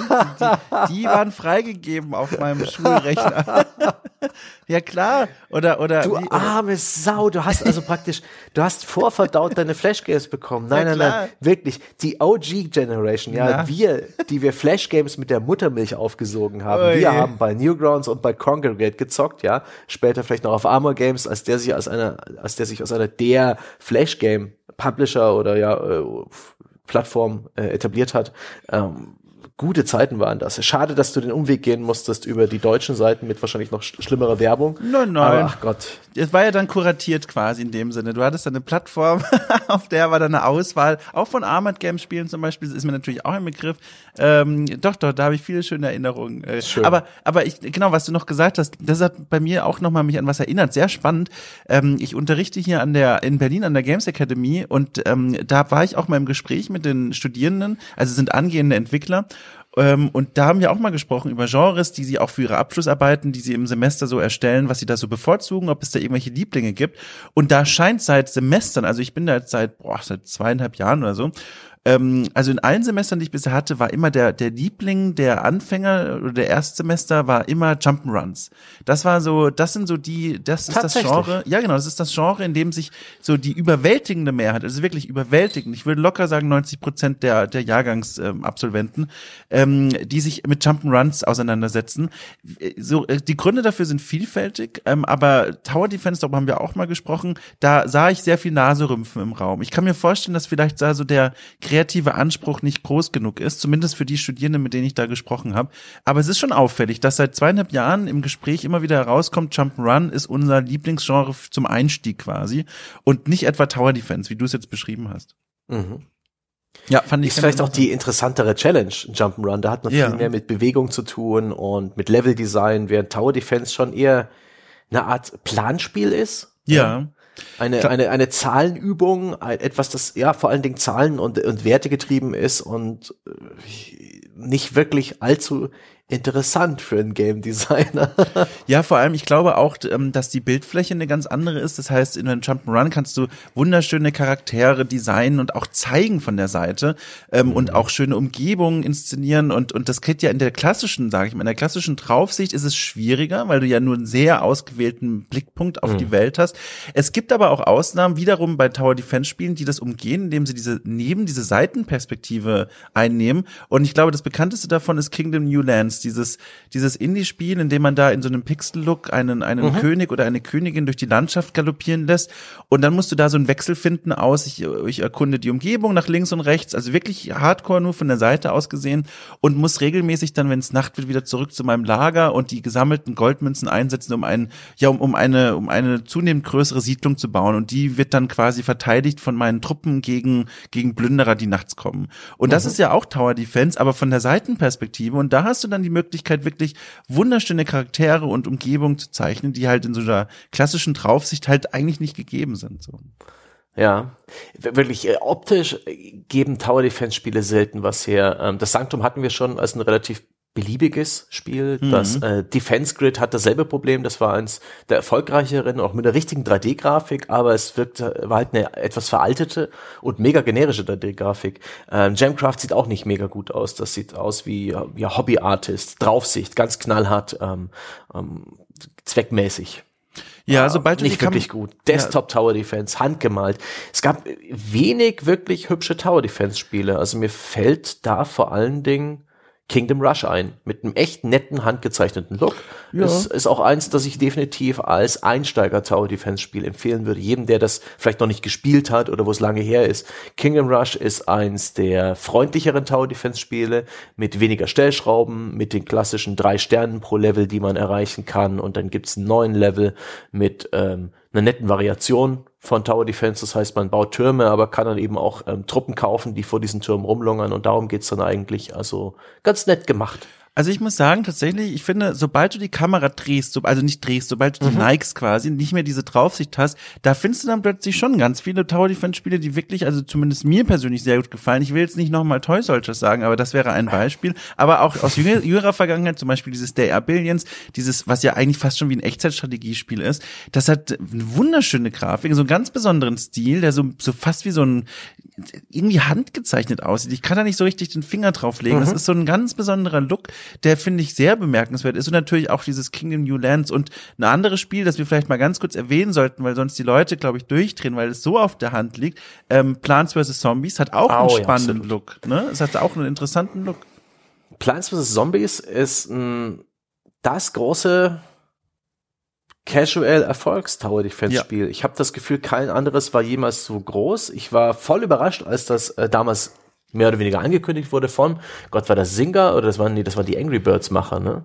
Uff, das war das großer Gott oder war, war das waren das die, das dürfte Singer gewesen sein, die auch Pebble, Peggle gemacht haben und so. Ähm, die jetzt EA gehören, großer Gott, im Mobile-Markt schaltet der, der Sebo immer das Hirn aus. Ähm, vs. Zombie jedenfalls, fantastischer Look, ähm, direkt eine geile Idee gehabt, indem man das eben nicht mit Geschütztürmen gemacht hat, sondern mit Pflanzen, mit einem fantastischen Charakterdesign, mit einem ungewöhnlichen Gameplay, dass eben praktisch verschiedene Lanes, also Spuren angelegt wurden, mhm. auf denen die Gegner kamen. Also das war auch ein Clou, der war vorher für mich äh, noch unbekannt und neu. Und das Ganze nett ausbalanciert, also nicht zu lange Spiele, die irgendwann in so monotonen Fleischwolf enden, der dann irgendwann kippt aus dem Grund, den du nicht weißt, sondern äh, vom Pacing, vom Balancing, von der Inszenierung, einfach alles vom Feinsten das hat mich damals überrascht, verstört, so nach dem Motto, hey, seit wann ist ein Tower Defense ein Casual Game? Aber es war ein geiles Casual Game. Gott, ich habe lange nicht mehr über Plants vs. Zombies nachgedacht. Wobei, also war das denn, ich finde, also war das so casual? Ich finde, es war, ich kann mich erinnern, dass es dann doch, also sehr, durchaus sehr schwierig wurde, je länger man gespielt hat. Also Unterschätze nicht die Zähigkeit einer deutschen Hausfrau, wenn ihr langweilig ist. Na. An, an sie wurden solche Spiele gerichtet. Nee, es hat einfach, äh, es hat auch eine gute Kurve, das stimmt schon. Schade, dass dann so ein Third-Person-Shooter draus geworden ist. Oh, der allerdings auch gut war, nur mal am Rande. Ich habe den auch gerne gespielt. Der hatte auch was. Echt? Äh, ja, doch, doch, der hatte, also da kann man natürlich nicht vergleichen mit einem Battlefield oder sowas, was die Tiefe angeht. Aber überraschend es, viel Spaß hat es damals gemacht. Es war USK 12 Battlefield. Ja, im das Grunde. hat man genau. im Spiel angemerkt und das, das war so, das war so weichgespült, ja, so auf diese unter 16-jährige Zielgruppe ausgerichtet, das war, das war widerlich. aber, aber ich glaube, ich kann mir vorstellen, dass Plants vs. Zombies damals, 2009 kam das raus, tatsächlich für ganz, ganz viele Menschen so der Erstkontakt mit dem Genre ja. gewesen ist, so. Weil das war ja so erfolgreich und das haben so viele Leute gespielt und auch ja damals mhm. so, das war doch auch 2009 dann YouTube Deutschland dann, oder? Und in 2006, glaube ich, 2009 und 2006. Eins von beidem, als dann das so richtig losging, dass dann auch vielleicht dann die ersten Leute, die man früher noch nicht Influencer genannt hat, dieses Spiel gespielt haben. Mhm. Ich glaube, das war da alles schon mit dabei in dieser Zeit. Auf jeden Fall hatte das Spiel auch schon Gelegenheit durch Social Media, durch die ersten aufkommenden Vernetzungsgeschichten, die wir da hatten, sich zu verbreiten. Mhm. Genauso ist der Tower Defense ja auch ein Dauerbrenner, wenn es um Free-to-Play Mobile und um Facebook-Spiele geht. Dazu komme ich dann später noch, wenn ich meine Schlussklage halt. Aber das, das war schon gut gemacht und auch diese, dieser Pea-Shooter. Zum einen ein toller Wortwitz, Erbsenkanone, aber Pea-Shooter nennt man eben auch äh, kleine Pistole oder sowas und äh, das Design dieser Pflanzen in dem Kübel drin, ähm, freundlich, nicht gewalttätig, nette Zombies mit diesem Verkehrshut auf dem Kopf, das sind alles Dinge, die auch später immer wieder zitiert wurden. Das waren schnell etablierte Videospielcharaktere und das muss erstmal irgendwie im Spiel ge äh, gelingen, ja? dass ja. du dann auf einer äh, auf einer Cosplay Convention Leute rumrennen hast in dem Kostüm und jeder weiß Bescheid. Also das äh, muss ich voll respektieren, aber seitdem habe ich nicht das Gefühl, dass es jemals wieder ein Spiel erreicht hat, dieses äh, Niveau von Mainstream, von Aufmerksamkeit und auch von Akzeptanz. Ja, vor allem, ich habe halt auch gemerkt, ich sitze heute nicht mehr da und spiele jeden Tag Tower Defense Spiele. Auch wenn ich mit manchmal welche sehe, vor allem auch hier für die Recherchen, für die Folge, die mich wirklich ansprechen, die mhm. ich interessant finde. Aber es ist nicht so, dass ich jetzt hier sitze und ist bei Steam oder sonst wo regelmäßig schaue, was gibt's denn an Neues an Tower Defense Spielen. Und ich frage mich so ein bisschen, warum. Also, weil eigentlich, wir haben ja jetzt hier schon drüber gesprochen, es gibt so viel Variation in diesem Genre per se. Mhm. Also, klar, die Formel selbst stößt schnell an die Grenzen, aber es gibt genug Spiele, die mal versuchen, nach links oder nach rechts, nach oben, nach unten neue Wege zu gehen und von denen ja manche auch wirklich Spaß machen und interessant sind. Und trotzdem sitze ich nicht hier und denke mir, hoffentlich ist die Folge gleich vorbei, damit ich bei, keine Ahnung, Toy Soldiers 2 weiterspielen kann. So ist es ja nicht. Und ich frage mich, warum. Ich habe das Gefühl, weil Tower Defense, egal welches du spielst, es fühlt sich ähnlich an ein relativ gleichförmiges Spielgefühl geben, weil die interessanten, die interessanten Entscheidungen, die man zu treffen hat, das gute Sid Meier Zitat im Rahmen eines Spiels, ja, das, was, mhm. was das, das Gameplay ausmacht, die sind von eigentlich immer wieder dieselben. Das sind, ähm, welchen Turm, wohin, wann upgraden. Mhm. Und das ist so ziemlich alles. Und das ist nett, das macht schon Spaß, aber das hat man dann auch wieder erlebt. Und längst bevor die Spiele ihr Ende gefunden haben. Ich glaube, ich habe noch nie eins dieser großen, in Anführungszeichen, epischen Tower Defense Spiele auch nur ansatzweise durchgespielt. Mhm. Die spiele ich gerne, bis ich an den Punkt komme, okay, es ist jetzt für mich gleich für mich genug. Ähm, cool war's, danke. Ich habe die Stelle in meinem Gehirn gekratzt, die ist es wieder befriedigt für, nächste, für das nächste halbe Jahr. Alles fein. Mhm, mh. Ich habe auch das Gefühl, ich bin einfach nicht, also ich persönlich nicht mehr Teil dieser doch irgendwie spitzen Zielgruppe. Also du hast ja auch schon angerissen, Menschen, mhm. die Bock drauf haben, sich mit Spielsystemen auseinanderzusetzen. Vor allem bei diesen Spielen, Tower Defense Spielen, die sich wirklich so mit diesen vielen Systemen auseinandersetzen, mhm. von dem, was du jetzt zum Beispiel erzählt hast. Die sind so ein bisschen, finde ich, die haben mich erinnert an so eine Märklin-Eisenbahn der Spielewelt so. Also das ist so, es ist so für Tüftler. Du musst ganz lange dich konzentrieren und davor sitzen, aber wirklich viel Spannendes passiert dann für Außenstehende auch nicht und, und du machst auch nicht viel dabei. Nee, das genau. komisch. Du, du, du stellst mal da ein Figürchen hin, da eine neue Schiene drauf und dann drückst du den, den, den Power-Knopf und dann guckst du zu, wie die Bahn halt drum rumfährt. Und irgendwie ist es geil, aber irgendwie nach der zweiten Runde mhm. denkst du auch, das, das war es halt auch. Das ja. ist so, das ist so, ja, ich glaube, da bin ich selber rausgerutscht aus dieser Zielgruppe. Ich glaube, das ist nichts mehr, mit dem ich mich wirklich begeistert auseinandersetzen kann. Und ich glaube, deswegen wiederum war ich dann so angetan, wenn ich hier von Rock of Ages zum Beispiel erzähle, weil das so, mhm. das hat ja wirklich nur noch, du hast ja recht, wirklich nur so Versatzstücke davon und macht drumherum so viel wildes, abstruses und auch so ganz leicht zugängliches, dass ich dann mhm. schon wieder denke, geil, das möchte ich mal ausprobieren. Aber wenn du mir jetzt hier dieses Gemstone-Spiel hinstellst, ne, also ne, das ist, das, das ist Arbeit, das möchte ich nicht, das möchte ich nicht. Ach Gott, da war ich auch ein bisschen enttäuscht. Ich habe das noch in guter Erinnerung, aber ich habe festgestellt, das neue Spiel wendet sich halt wirklich an Leute, die haben die ersten beiden Spiele schon schon durch und drauf und das legt direkt bei Tempo 80 los und äh, das ist für mich eine unangenehme Geschichte. Gleichzeitig hat das seinen Reiz, weil da unglaublich viel Progression drin steckt. Ich kann da so viel freischalten, hochleveln, upgraden, an Perks sammeln, auch außerhalb der einzelnen Levels, so, so dauerhaftes Wachstum. Über Monate hinweg kann ich mich diesem Gefühl der wachsenden Zahlen hingeben, was ja auch ein Motivator ist und auch mhm. eine treibende Kraft für Spielspaß. Und das ist bei Tower Defense ja schon der Fall, wenn man da irgendwie äh, die erste Welle des ersten Levels anschaut und mit so popeligen Level 1 oder Level 2 maximal Türmen schießt man die weg und äh, ja, 15 Spielstunden später hat man einfach nur pures Chaos. Und eine der, der Eigenheiten von Tower Defense ist auch dieses Enthemmte, dass man vielleicht irgendwann, gerade bei den Flash-Spielen damals war es der Fall, äh, wo der PC einfach komplett in die Knie gegangen ist, wo ähm, so viel los war, so viele Projektile, so viele Gegner, so viele Partikel, dass dann die Framerate einstellig wurde. Und selbst mein aktuelles hier Jamcraft, das hat eine Grafikoption, dass es versucht, ähm, zwischen 20 Frames, also wenn man unter 20 Frames gekommen ist, so viele Grafikeffekte runterzuregeln, dass die Framerate überspielbaren 10 Frames pro Sekunde bleibt äh, wow. in den härtesten Fällen. Also das ist auch etwas, was in dem Spiel vorgesehen ist, dass man einfach die Progression und diesen äh, den Irrsinn und die Action und das Chaos weit über das Maß steigern kann, was eigentlich überhaupt schlau ist oder funktioniert. Und das hat durchaus schon seinen Reiz. kann ich für, für eine gewisse Spielerschaft, kann ich mir vorstellen. Also ich habe das tatsächlich so noch nie erlebt. Ich, da, da, da bin ich ein bisschen raus. Ich kann mich noch erinnern, äh, Flashgame-Zeiten, das waren dann eher wirklich diese klassischen kleineren Flashgame-Spiele. Keine Ahnung, äh, Orks laufen äh, von links nach rechts und du bist der Ritter, der seine Burgen da bauen muss. Und das war dann immer sehr minimalistisch und war auch nicht dann so, dass der Bildschirm irgendwann geflutet war. Aber das klingt ja fast schon wieder geil, wenn du das so erzählst. Das ja. klingt ja wieder so nach einer Form der Eskalation, die man ja auch gar nicht ja. mal so häufig sieht. Die kommt dann aber in der Regel dann relativ spät. Und das waren bei mir eben auch wirklich die Zeiten, wo ich mega hart prokrastiniert habe. Nee, also als Praktikant ja. bei ähm, irgendwie bei, bei der bei der Enso und da hatte ich halt noch Zeit zu verbrennen. Und als, Jugend, als junger Mensch, ne, da hat man auch noch Aufnahme und, und Kapazitätsfähigkeiten für, für die monotonste Scheiße. Aber das war schon gut. Und es gibt ja auch so nette Mechaniken in vielen Tower Defense Spielen, diese, Gier versus Risikogeschichten, dass du einfach, komm, die nächsten zwei Wellen nehme ich gleichzeitig den Bonus, äh, den nehme ich in Kauf und dann, dann ist dafür richtig viel Action und äh, mein, mein veralteter Rechner kommt ins Stottern, geil, geil, geil, das hat schon seinen Reiz. Aber hier hat man auch gleichzeitig den, die, ein, die eine logische Sache, äh, es gibt hier eine Progression bei den allermeisten Tower Defense Spielen durch irgendeine Erfahrungspunkte, ähm, irgendwelche Werte, die man steigert außerhalb der einzelnen Levels und da kann man wunderbar mit den guten alten Mikrotransaktionen und Free-to-Play-Elementen reingrätschen und so wurde dieses Genre eigentlich inzwischen für mich gefühlt zu Grabe getragen. Und zwar als Free-to-Play auf Mobile. Ich habe vorhin noch mal im Play Store geschaut, du findest auf die Schnelle kein Tower Defense Spiel, das du für Geld kaufen kannst. Die sind mhm. alle Free-to-Play. Alle. Das ist grausam. Ja, die wissen warum, ja.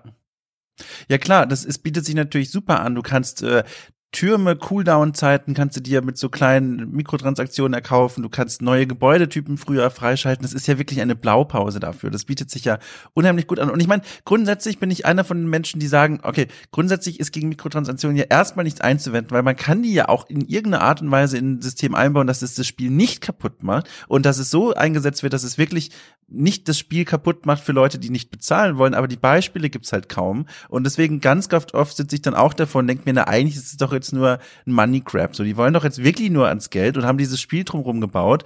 Ähm, und das ist ja auch Blödsinn. Und das sind leider auch viele Spiele, die ich auch bei meiner Recherche dann gefunden habe. Mobile-Spiele, die wirklich nur, die fixen dich an mit einem tollen, oft wirklich tollen Look so und, und mit netten mhm. Ideen. Und dann denkst du so, oh, da habe ich jetzt Bock drauf. Das ist auch so nett für zwischendurch mal. Und dann kommen halt die ersten Bezahlschranken und das ist halt einfach scheiße. Das ist nicht ja. schön. Zwangswartepausen zwischen einzelnen Maps. Ähm, du bist gescheitert, oh nein, willst du kurz respawnen und du, du spielst es noch zu Ende, so wie es ja auch Candy Crush macht. Ähm, und, und viele andere fiese Punkte, an denen das Spiel anbietet, einfach jetzt ein bisschen Geld zu bezahlen. Dazu kommt eben, dass diese Spiele praktisch kein Ende haben dass die einfach immer noch weitergehen, immer schwerere Wellen, immer spätere Levels, dass dieser Endgame-Content auch für den Spieleentwickler sehr leicht herstellbar ist. Mhm. Ähm, das ist einfach nur zusammenklicken in einem Editor, wie diese Map aussehen soll, natürlich mit ein bisschen Geschick und Balancing. Das gehört bei solchen Spielen dazu, aber es ist, es ist alles machbar und ähnlich wie bei diesen auf Mobile auch immer erfolgreicheren Incremental Games, diesen ähm, Idle Games, die sich automatisch spielen, die aber trotzdem irgendwo das Gehirn äh, an der Stelle kitzeln, wo die guten Hormone ausgestoßen werden und dieses geile Erfolgsgefühl vermitteln.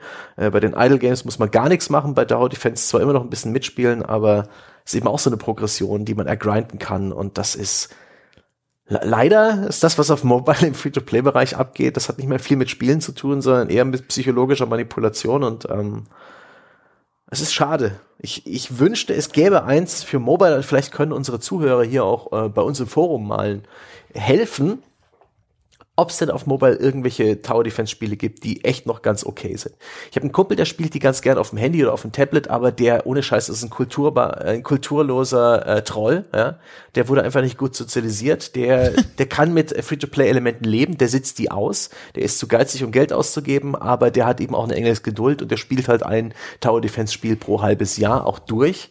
Der hat mir einige empfohlen. Das fand ich jeweils nicht so gut, aber vielleicht gibt's ja auf Mobile vielleicht tatsächlich zum Bezahlen noch irgendwelche unversauten Spiele und äh, welche, die sich auch lohnen. Das wäre sehr schön, wenn ich da, da muss, Tipps erfahren könnte. Da muss ich auch direkt passend dazu mal noch kurz einen Titel, um das abzuschließen, äh, zu Grabe tragen, den ich jetzt hier schon häufiger erwähnt habe. Toy Soldiers, entschuldige, aber pass auf, das mm. ist, nein, nein, pass auf, das ist nämlich super gut. Ich habe es die ganze Zeit erwähnt als ein wirklich tolles Beispiel für einen interessanten Titel, der der der Tower Defense mit einem neuen Element vereint. Das macht Spaß, wunderbar.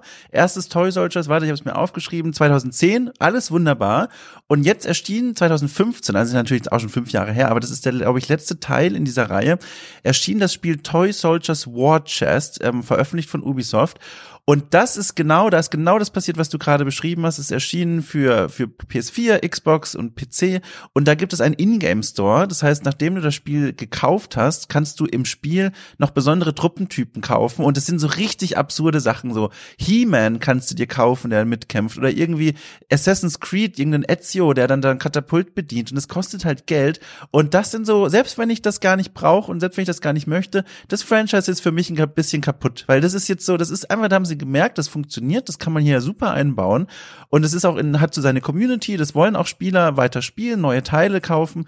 Und das hat's für mich auch kaputt gemacht. So, das ist einfach so, das ist ein wunderbares Beispiel dafür, wie dieses Genre anfällig ist für diese Mikrotransaktionen, mhm. Infusionen, so ganz, ganz schlimm. Es ist so einfach. Also jeder Produktmanager, jeder Producer, äh, jeder User Engagement Officer oder wie auch immer die sich schimpfen, der bekommt, äh, äh, der bekommt Tränen in den Augen, wenn er an einem Tower Defense Spiel denkt. Da hast du einfach tausend Stellen, wo du Mikrotransaktionen hervorragend wirkeffektiv reinhebeln kannst und ja, schade. Also ich, ja. ich sehe auch die, die Zukunft eher als, als Spielart. Also dass Tower Defense in Zukunft einfach äh, oder defensives Gameplay-Akzente setzt. Mhm. Du hast ja vorhin schon The Are Billions genannt. Das ist ja eigentlich nicht wirklich ein Tower-Defense-Spiel.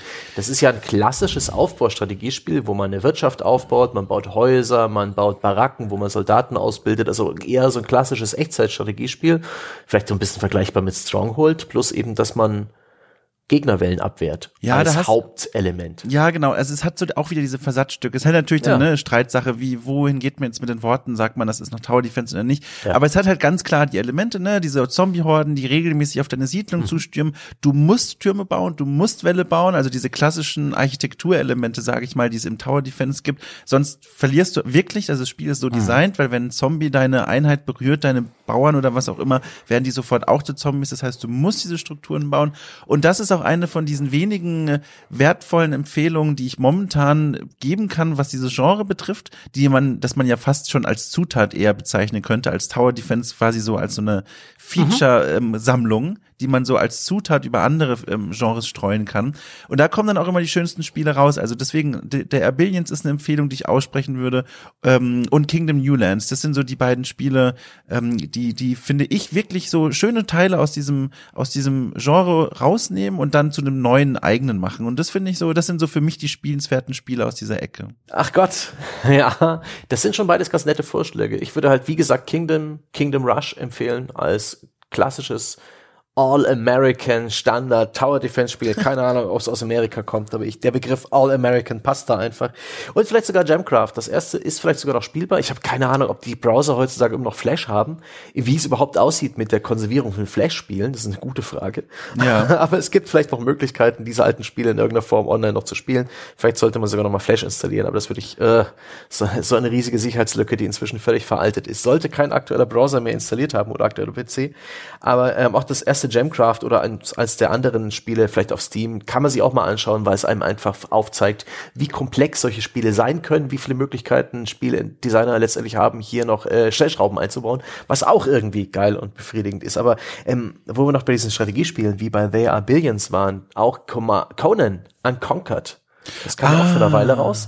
Dürfte 2019 erst gewesen sein, ne? Ja. Das hatte auch ähm, ein Fokus auf defensives Gameplay. Das sah aus wie ein Echtzeitstrategiespiel. Es hatte Conan, es sieht, es spielt sich wie ein Echtzeitstrategiespiel, bloß eben auch, ähm, man baut auf und ab und zu kommen große Gegnerwellen auf deine Basis zu. Ja? Und die wehrst du ab. Das ist hab, der Gameplay-Loop. Ja, habe ich mir nie angeguckt. Das war so ein Spiel, ist auf der Wunschliste, glaube ich, einfach nur wegen der beiden Genre-Teile, Echtzeitstrategie und, und äh, Tower Defense. Nie gespielt, aber ich habe gerade mal geguckt auf Steam, so auf einen Blick sehr positiv, größtenteils positiv. Scheint jetzt vielleicht, hat es tatsächlich Potenzial, sich auch mal näher anzugucken, aber sehe ich nur aus der Ferne. Habe ich, wie gesagt, bisher noch nicht selber mhm. ausprobieren. Und da sehe ich vielleicht auch so ein Stück weit einen Ausweg aus dieser trostlosen Perspektive, dass Tower Defense als Genre jetzt eher auf Free-to-Play verdammt ist oder halt mäßig erfolgreiche Nischenexperimente, sondern ähm, dass es vielleicht einfach ersetzt wurde durch defensivere Strategiespiele. Dass mhm. wir nach all den Jahren die Designer der Echtzeittaktik oder Echtzeitstrategie äh, entdeckt haben, wie geil das ist, einfach nur eine Basis aufzubauen und zu beschützen, dass man diesen, äh, diesen Ausfall Schlachtkrieg gar nicht braucht, wo man seine eigene Armee losschickt, um den Gegner platt zu machen, dass vielleicht einige Leute einfach sich nur einigeln und verteidigen wollen und da finde ich, sind vielleicht auch diese defensiven Strategiespiele, die jetzt, die ich jetzt einfach mal ein bisschen abgrenze gegen klassische Tower Defense, sowas wie They Are Billions oder Conan Unconquered, einfach die Spiele mit den interessanteren Entscheidungen. Mhm, Weil es mhm. macht viel mehr Spaß, sich zu überlegen, okay, wie baue ich meine Wirtschaft auf? Habe ich genügend Soldaten? Hier kommt die Mauer hin, als einfach nur plump diese Türme zu setzen und zu upgraden. Was vielleicht einfach zu wenig ist, um ja. irgendwie langfristig für dich interessant zu sein. Denn so ein Tower Defense Labyrinth, das erzählt keine Geschichte wenn es aufgebaut ist, das ist was relativ abstraktes, das ist Zahlen und Werte getrieben, eine, eine Basis, ja, eine, mhm. eine schöne Basis, ob das ein Command Conquer ist oder so eine Stadt in The Billions, die erzählt eine Geschichte. Da siehst du noch die Überreste von irgendeiner Schlacht, die du geschlagen hast, wo halt Mauerstücke zerrissen wurden, die sich nicht mehr gelohnt haben aufzubauen, die du dann einfach ähm, komplett anders zugemacht hast, die eine Ecke. Die, die, der, die Stadt, die Map, der Zustand erzählt eher eine Geschichte deiner vergangenen Entscheidungen und Pläne und deines Gameplays als so ein Tower Defense Labyrinth. Was einfach nur vielleicht mit dem Blutstreifen erzählt, wo dein Labyrinth am effektivsten ist, aber es ist einfach, es ist immer gleich. Du kannst dir nicht deinen Charakter verpassen und es passt einfach besser zur Echtzeitstrategie. Ja, ey, wie gesagt, gib mir in der Zukunft, gib mir ein Starship Troopers ähm, Defense-Spiel, passt wunderbar, eine oh. ne, ne, ne Basis, in der deine Troopers sind und die müssen sich gegen die Aliens verteidigen. Gib mir ein Stronghold Tower Defense-Spiel, das wirklich sich darauf konzentriert, dass du wunderschöne, aber gleichzeitig auch effektive Festungsanlagen baust. Das sind Spiele und Settings, die wieder für gemacht sind, so ein Hauch von echter Strategie und dann den Rest Tower Defense draufklatschen. Finde ich wunderbar. Davon würde ich mir gerne mehr wünschen. Mhm. Kommen wir nochmal zu dem einen äh, Punkt und, und Gattungsableger, über den wir noch nicht gesprochen haben. Selbstverständlich gibt es Reverse Tower Defense. Mhm.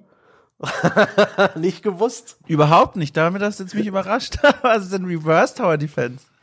Oh, das habe ich damals, ich glaube, auf der PS3 war das. Das war eine Anomaly, Warzone Earth. Das war so ein PSN-Spiel, da hat man einen Konvoi gesteuert äh, aus, aus so Panzern und Truppentransportern und, und Fracht und die, dieser Konvoi, der ist durch so ein Labyrinth gefahren, durch so einen Straßenzug, wo lauter Türme drin standen. Ah. Und man konnte da ab und zu irgendwelche Skills auslösen und Ziele priorisieren. Und ähm, das war Reverse Tower Defense. Du hast die Angreifer gespielt und du musstest aus den äh, äh, du, praktisch durch das Labyrinth mit den Türmen lebend durchkommen. Das ist ja auch spannend. Läuft mir aber völlig zuwider, weil ich ja eigentlich dieser Schildkröten-Turtle-Fan bin. Aber das finde ich interessant, dass es diese Spielart auch gibt. Gibt's da, mhm. kannst du da aber auch was richtig, was, was empfehlen, wo du sagst, guck mal, das ist richtig geil, das ist richtig gut? Nee, nee. Das Anomaly habe ich damals bloß, das hat, ich glaube, der Tony Uppe gespielt, in der Play 3 Redaktion, das habe ich bloß praktisch aus den Seiten aus beobachtet, den Kopf geschüttelt, aber eben auch da jetzt wirklich, nicht wirklich was entdeckt, was mir, was mir wirklich Spaß macht, weil die, das ähnelt Tower Defense so sehr, aber gleichzeitig ist die, das Gameplay und was in deinem Kopf passiert ganz anders. Ist Tower Defense ist das Aufbauen von irgendetwas, das immer stärker wird. Ähm, Reverse Tower Defense ist das Losschicken und, und, und, und Micromanagen von etwas, was immer schwächer wird und mit Mühe und Not am Ende überlebt. Das ist für mich einfach nur äh, emotional, die völlig falsch aufgezäumt, das Pferd. Das will ich nicht erleben. Es gab tatsächlich, jetzt wo du sagst, es fiel mir wieder ein, ein Spiel, das tatsächlich relativ, äh, ja gut, Ende 2019 erschienen ist und vor allem auf YouTube dafür sehr viele ähm, Videos und auch äh, Zugriffszahlen bei vielen größeren Let's Play-Kanälen gesorgt hat. Und zwar das Spiel Legion 51. Ähm, da, das war ja da, als hier dieses, dieses Facebook-Event gab, wir stürmen jetzt Area 51 und gucken endlich, ob es da Aliens gibt. Und da hat irgendein Entwicklerteam ein Spiel dazu gemacht, in dem du ähm, ja Zivilisten, einfach nur Menschen in so einem Startfeld ähm, platzierst und die rennen dann auf ein schwer bewachtes Area 51 zu. Und dann musst du immer gucken, wo werden die abgeschossen, wann, wann kriegen quasi, wann, wann werden sie ins Visier genommen und dann daraus lernen und irgendwann so einen Menschenpulk losschicken, dass irgendwie am Ende welche lebendig im Area ankommen. Und es ist natürlich ganz schön makaber. Und wenn man sich anguckt, sieht auch nicht sonderlich hochwertig gemacht aus. Aber das fiel mir gerade noch ein. Das ist ein Spiel, ich glaube, da, daher könnten noch viele Leute, die auf YouTube regelmäßig unterwegs sind, ähm, dieses, dieses Genre noch kennen. das ist ja witzig. Ja, ja. ja aber mein Gott, es, äh, es gibt so viele kleine Versatzstücke in Tower Defense, in Echtzeit-Strategie, da kann man immer wieder mal eins nehmen und zum Hauptgameplay erküren und im, dank Indie-Games und ähm, leicht bedienbare Spieleeditoren und Engines ist das auch inzwischen gar nicht mehr so schwierig. Ist eigentlich ganz erfreulich. Also bekloppt Legion 51 vielleicht sein mag, dass da äh, immer noch ähm, experimentiert wird. Eins, das jetzt ein bisschen aktueller, ist mir auch noch aufgefallen, das ist äh, Necronator, also wie Necromancer, bloß eben Necronator. Ähm, das ist ein wie beschreibe ich das? Das ist ein Spiel, das funktioniert wie Slay the Spire. Das heißt, es ist kartenbasiert, es ist eine Roguelite, äh, Artefakte sind ganz wichtig, aber deine Karten spielst du halt nicht in so einem Rollenspielkampf, sondern deine Karten sind Gegner, die in einem Reverse Tower Defense Spiel auf die Lane geschickt werden und mhm. sich aufmachen Richtung äh, gegnerisches Schloss. Und je nachdem, welche Karten du auf der Hand hast, kannst du eben Zauber wirken, um deine Truppen zu buffen oder eben verschiedene Truppen aufs Feld schicken. Und ähm, das ist das. Das ist im Early Access, das ist noch sehr klein, also vom Umfang her eigentlich sein Geld nicht wert, aber ich fand das super interessant, weil es eben Tower, die erstens Reverse Tower Defense und äh, äh, zweitens das nicht als alleiniges Gameplay genommen hat, sondern lediglich als Spielweise, als praktisch als Visualisierung, als Kerngameplay eines Trading Card Games. Genauso wie Slay the Spire kein Runden ähm, runden Rollenspiel, Kampfspiel ist, sondern auch ein Kartensammelspiel, wo eben die Gefechte mit der Karten, mit den Karten wie ein rundenbasiertes Rollenspiel ausgetragen werden. Äh, in dem Fall ist es halt ähm, die die Darreichungsform Reverse Tower Defense. Und sowas finde ich immer total nett und neckisch und das ist auch super interessant. Keine Ahnung, ob das jemals gut wird, aber schön finde ich das. Wie kreativ die, die Entwickler da draußen ähm, immer wieder remixen, was in Tower Defense drinsteckt. Ja, guck mal, im Grunde äh, Rock of Ages 2 auch Reverse Tower Defense. Bist ja auch damit beschäftigt, das kombiniert ja, wenn du so willst, beide Sachen, ne? Bist damit beschäftigt zu verteidigen, aber auch selber ja. den Angriff zu leiten. Ja. ja, ganz schön. Doch, doch, ja. Ja, also so sehr wie ich dir jetzt gerade übel nehme, dass du äh, nichts gelernt hast aus meinen Aussagen, so sehr muss ich dir in dem Punkt zustimmen. Ja, das ja. Äh, vereint beide Elemente. Das ist Reverse und gleichzeitig richtig rum Tower Defense. Das Möbius-Band. ja, das Möbius-Band der Tower Defense Spiele. Ja, siehst du, wir haben heute die Zuhörerinnen und Zuhörer sowohl Empfehlungen für das eine wie auch das andere bekommen. Ich finde, das ist, das ist ein guter Job, den wir gemacht haben. Oh Mann, oh Mann, oh Mann. Ja, lass mich ganz kurz mal auf meinen schlauen Zettel schauen. Ähm, ja. Ich habe nicht noch ein paar Dinge aufgeschrieben. Vielleicht sind einige noch nennenswert. Bloons Tower Defense muss ich nennen. Das ist eins dieser Tower Defense Spiele, das mein besagter Kumpel immer wieder gesuchtet hat. Mhm. Das ist auch eins der erfolgreichsten Tower Defense Spiele auf ähm, Steam und auch eins, das aufzeigt, wie schlimm es um Tower Defense steht, denn die Grafik ist das allerletzte Dreck. Ganz schlimm, ganz schlimm. Das sind, äh, deine Türme sind Affen, die du setzt und diese Affen werfen mit, mit, mit Pfeilen oder mit irgendwas auf Ballons, Luftballons, die ähm, über den Pfad fliegen. Na, das ist alles. Es gibt also kein Gegnerdesign, es gibt verschiedenfarbige Luftballons ohne Animationen, die dann zwar verschiedene Eigenschaften haben, man kann draufklicken und erfährt das dann, aber das ist so halbarschig, so lahm, mhm. so wenig Aufwand, um irgendeine, in irgendeiner Form zu realisieren, äh, wie so Tower Defense funktioniert. Also die Visualisierung ist halt bäh. hat seinen Charme, weil es sind Affen und Luftballons. Das Na. ist vielleicht immer noch besser als generische Science-Fiction-Gegner, die man nicht wirklich erkennen kann. Ja. Aber dennoch ist dieses Spiel mega erfolgreich und das ist dann wahrscheinlich dennoch irgendwie dem Gameplay zu verdanken. Das scheint ein sehr gut balanciertes Spiel zu sein. Das scheint eins zu sein, das sehr durchdacht ist, das vielleicht nette Funktionen hat oder einfach nur befriedigende Fortschrittsbalken und regelmäßig irgendwelche Sterne, die dir sagen, gut gemacht. Das kann ich nicht beurteilen, aber Bloons Tower Defense ist für mich ein absolutes Mysterium. Wie ein Spiel, das so grottenhässlich ist, so erfolgreich sein kann, weil es eben auch auf Mobile irgendwie auch schon in fünf, sechs Versionen existiert, äh, auf Steam in den Top 10 der bestbewertesten Tower Defense Spiele ist. Es ist alles ganz entsetzlich. Wahrscheinlich, weil es so gut lesbar ist, wenn ich mir so Screenshots angucke, wenn du an der Bushaltestelle stehst und halt einfach keine Zeit oder keinen Nerv hast, dir das Display genau anzugucken. Du siehst halt mit auf einen Blick die verschiedenfarbigen Ja. Ballons, du siehst ganz klar, wo ist der Pfad, der sich deutlich von dieser grünen Wiese abhebt. Ja. Äh, Man kann es schon rekonstruieren, aber ich möchte, ich möchte es auch nicht spielen, ehrlich gesagt. So, was habe ich noch? Ein Spiel für alle ähm, Experimentierfreudigen. Wenn ihr das mal irgendwo billig seht, nehmt's euch mit. Deception 4. Und die 4 ist ein IV, wie in der römischen Zahl, Blood Ties. Ein japanisches Spiel, super weird, wo man irgendwie eine Dämonenprinzessin spielt und irgendwelche Eindringlinge oder Helden ähm, abwehren muss, die deinen Palast betreten. Ich habe das vor einer Ewigkeit gespielt. Ich weiß die Story und die, das Setting nicht mehr ganz genau, aber es hat diesen abgefahrenen, so barock überbordenden japanischen Anime-Look. Ähm, und das Gameplay besteht darin, dass du halt diverse Fallen platzierst in einem so einem Schachbrettartigen Raum und dass du da möglichst große Kombos erzeugen musst, wenn die Gegner in diese Fallen tappen. Das heißt Oh. irgendwie ähm, eine Falle, weiß ich nicht, es sind heiße Kohlen und die Falle zeigt dir dann aber auch an, in welche Richtung diese Falle den ihr Opfer wieder ausspuckt. Und wenn man da eine Falle hinbaut, kann man so kleine Kettenreaktionen erzeugen, wo es natürlich einen Kombometer gibt. Ähm, aus praktisch Folterinstrumenten und das ist tatsächlich durchaus makaber, gleichzeitig überzeichnet.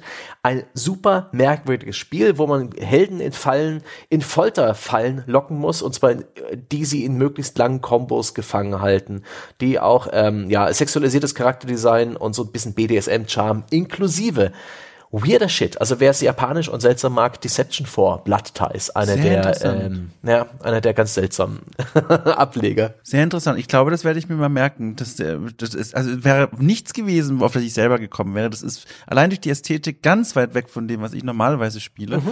Ich sehe auch auf Screenshot schon mehr Haut als Kleidung. Natürlich. es hat einen ganz besonderen Stil.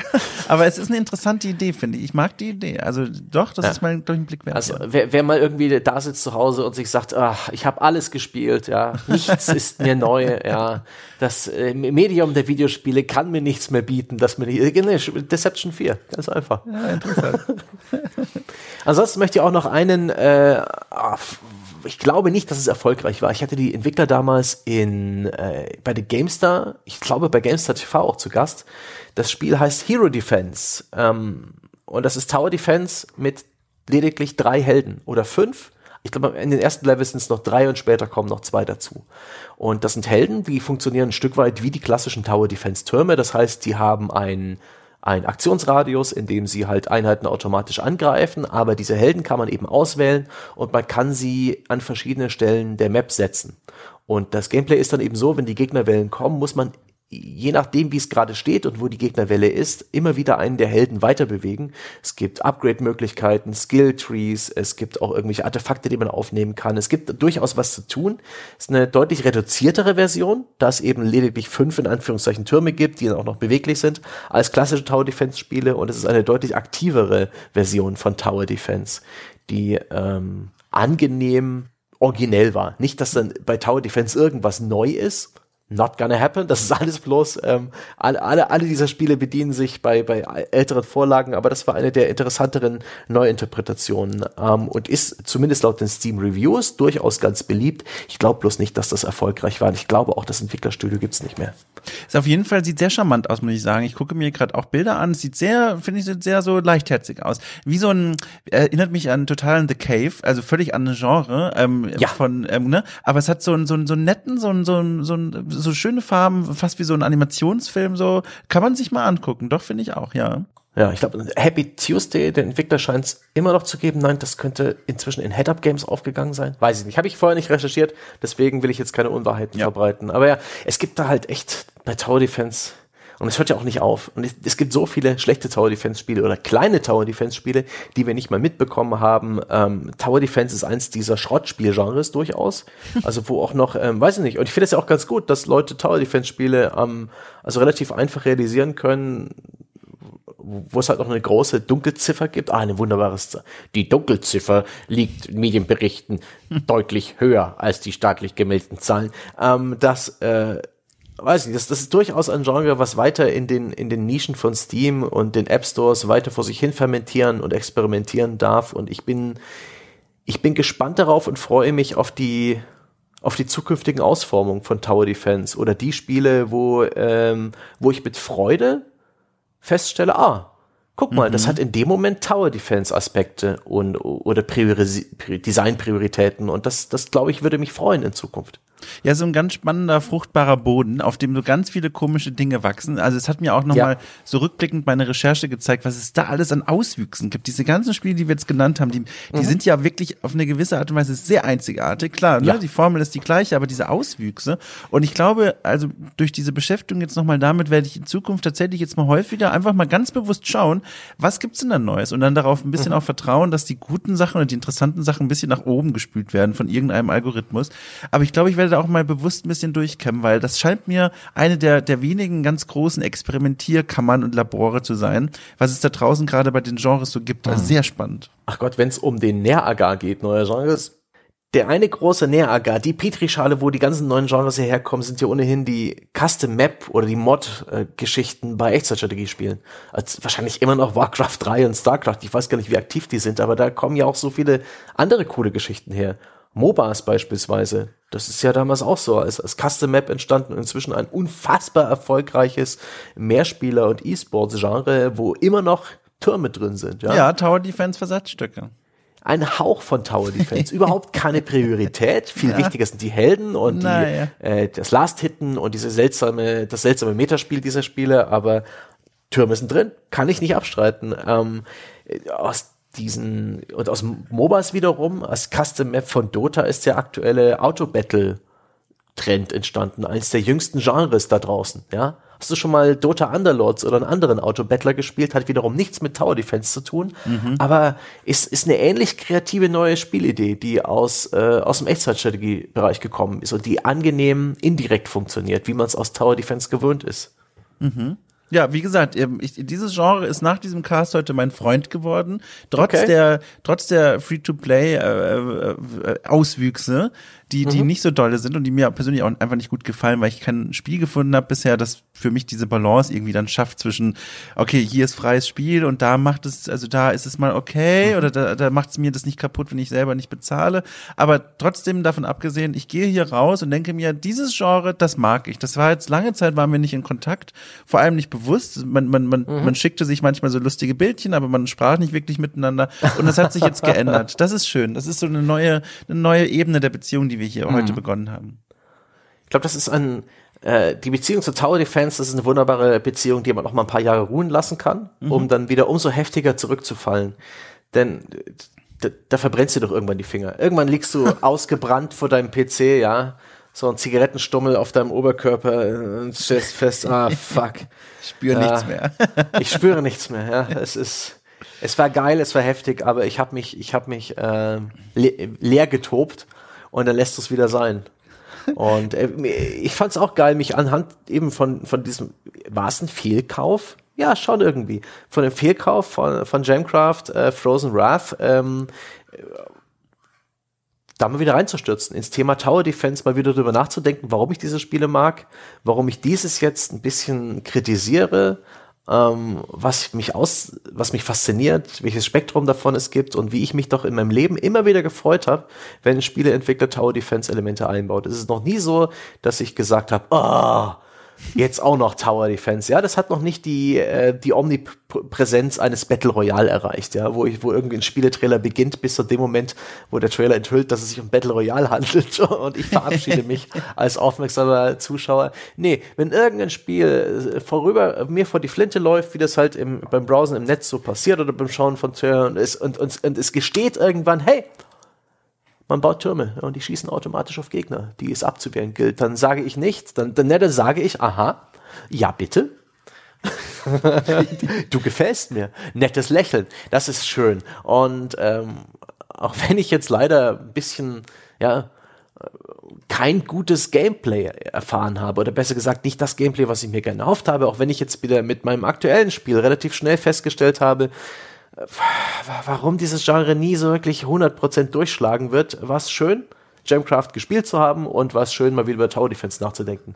Und diese Einstellung, die werde ich einfach nicht ändern. So, ja, ich will, will das Gespräch am liebsten jetzt beenden, weil wir waren jetzt schon beim Vergleich mit, mit ja. Beziehungen und wie wir uns da verhalten und dann hast du noch äh, Sprüche gesagt, wie man Leute anspricht. Ich finde, wir haben es ausgereizt. Wir sind am ja. Ende angekommen. Tower Defense ist so ein bisschen wie das Leben, ja. Es, äh, unausweichlich, ja. Immer Oi. wiederkehrend. Mikrotransaktionen. manchmal auch ein bisschen Abzocke dabei. Ja. Ähm, nein, okay, das, ähm, das bringe ich jetzt oh besser nicht weiter. Deswegen bringen wir den Wagen hier zu stehen. Ja, ihr merkt's langsam. Ähm, der Podcast nähert sich dem Zielbahnhof. Ja, inzwischen geht schon das Licht an und äh, beim Verlassen bitte achten auf die Lücke zum Bahnsteig und ähm, passen Sie auf, dass Sie kein Gepäck haben liegen lassen. Dom, vielen Dank, dass du dir den Spaß mit mir gegeben hast. Sehr gerne. War was schön. Wie gesagt, dieser Ausflug war, war, es war mir die Reise wert. Mhm. Ähm, ich war auch eine schöne Reise für mich mit so einem Pale Ale um 14 Uhr in Nürnberg an einem Mittwoch. Bin gespannt, was aus dem Tag noch wird. Liebe Leute, euch danke ich dafür, dass ihr bis zum Schluss dabei gewesen seid. Unseren Bäckern danke ich für die Unterstützung unseres Projekts. Wie immer seid ihr jetzt gefordert, ähm, uns vielleicht fünf Sterne zu geben bei iTunes. Ich weiß nicht, ob es bei Spotify, falls ihr das da hört, irgendwie eine, einen positiven Feedback-Mechanismus gibt. Wenn ja, benutzt ihn auch bei Facebook, kann man uns Sternewertung geben. Sowas hilft uns bei der, ach, so wichtigen Visibility. Und wenn ihr richtig cool seid, ja, dann reiht euch ein in, äh, in der Gegnerhorde namens äh, Becker, ja, die regelmäßig auf unsere Website zurennen und die wir mit Podcasts abwehren. Und zwar richtig viele Podcasts, in der Regel so fünf pro Woche, die, ähm, oder ja, vier pro Woche, vier bis fünf für äh, Bäcker exklusiv in ganz vielen Formaten. Da gibt's mehr André, da gibt's mehr Dom, da gibt's mehr Sebastian und sobald er aus dem Sabbatical zurückgekehrt ist, auch wieder mehr Jochen. Ja? Sonntag, das ist der gratis Teaser, ja. Und jetzt nach der Paywall, da habt ihr noch so viel mehr Spaß. Kein Mobile-Spiel monetarisiert so fair wie wir. Wenn es Fragen und Anregungen gibt, herein damit ins Weltbeste Spieleforum unter forum.gamespodcast.de. Schnupperinhalte gibt's auch auf unserer Website. Schluss mit den zu langen Monologen. Ich wünsche euch noch einen wunderbaren Sonntag. Ahoi. Tschüss.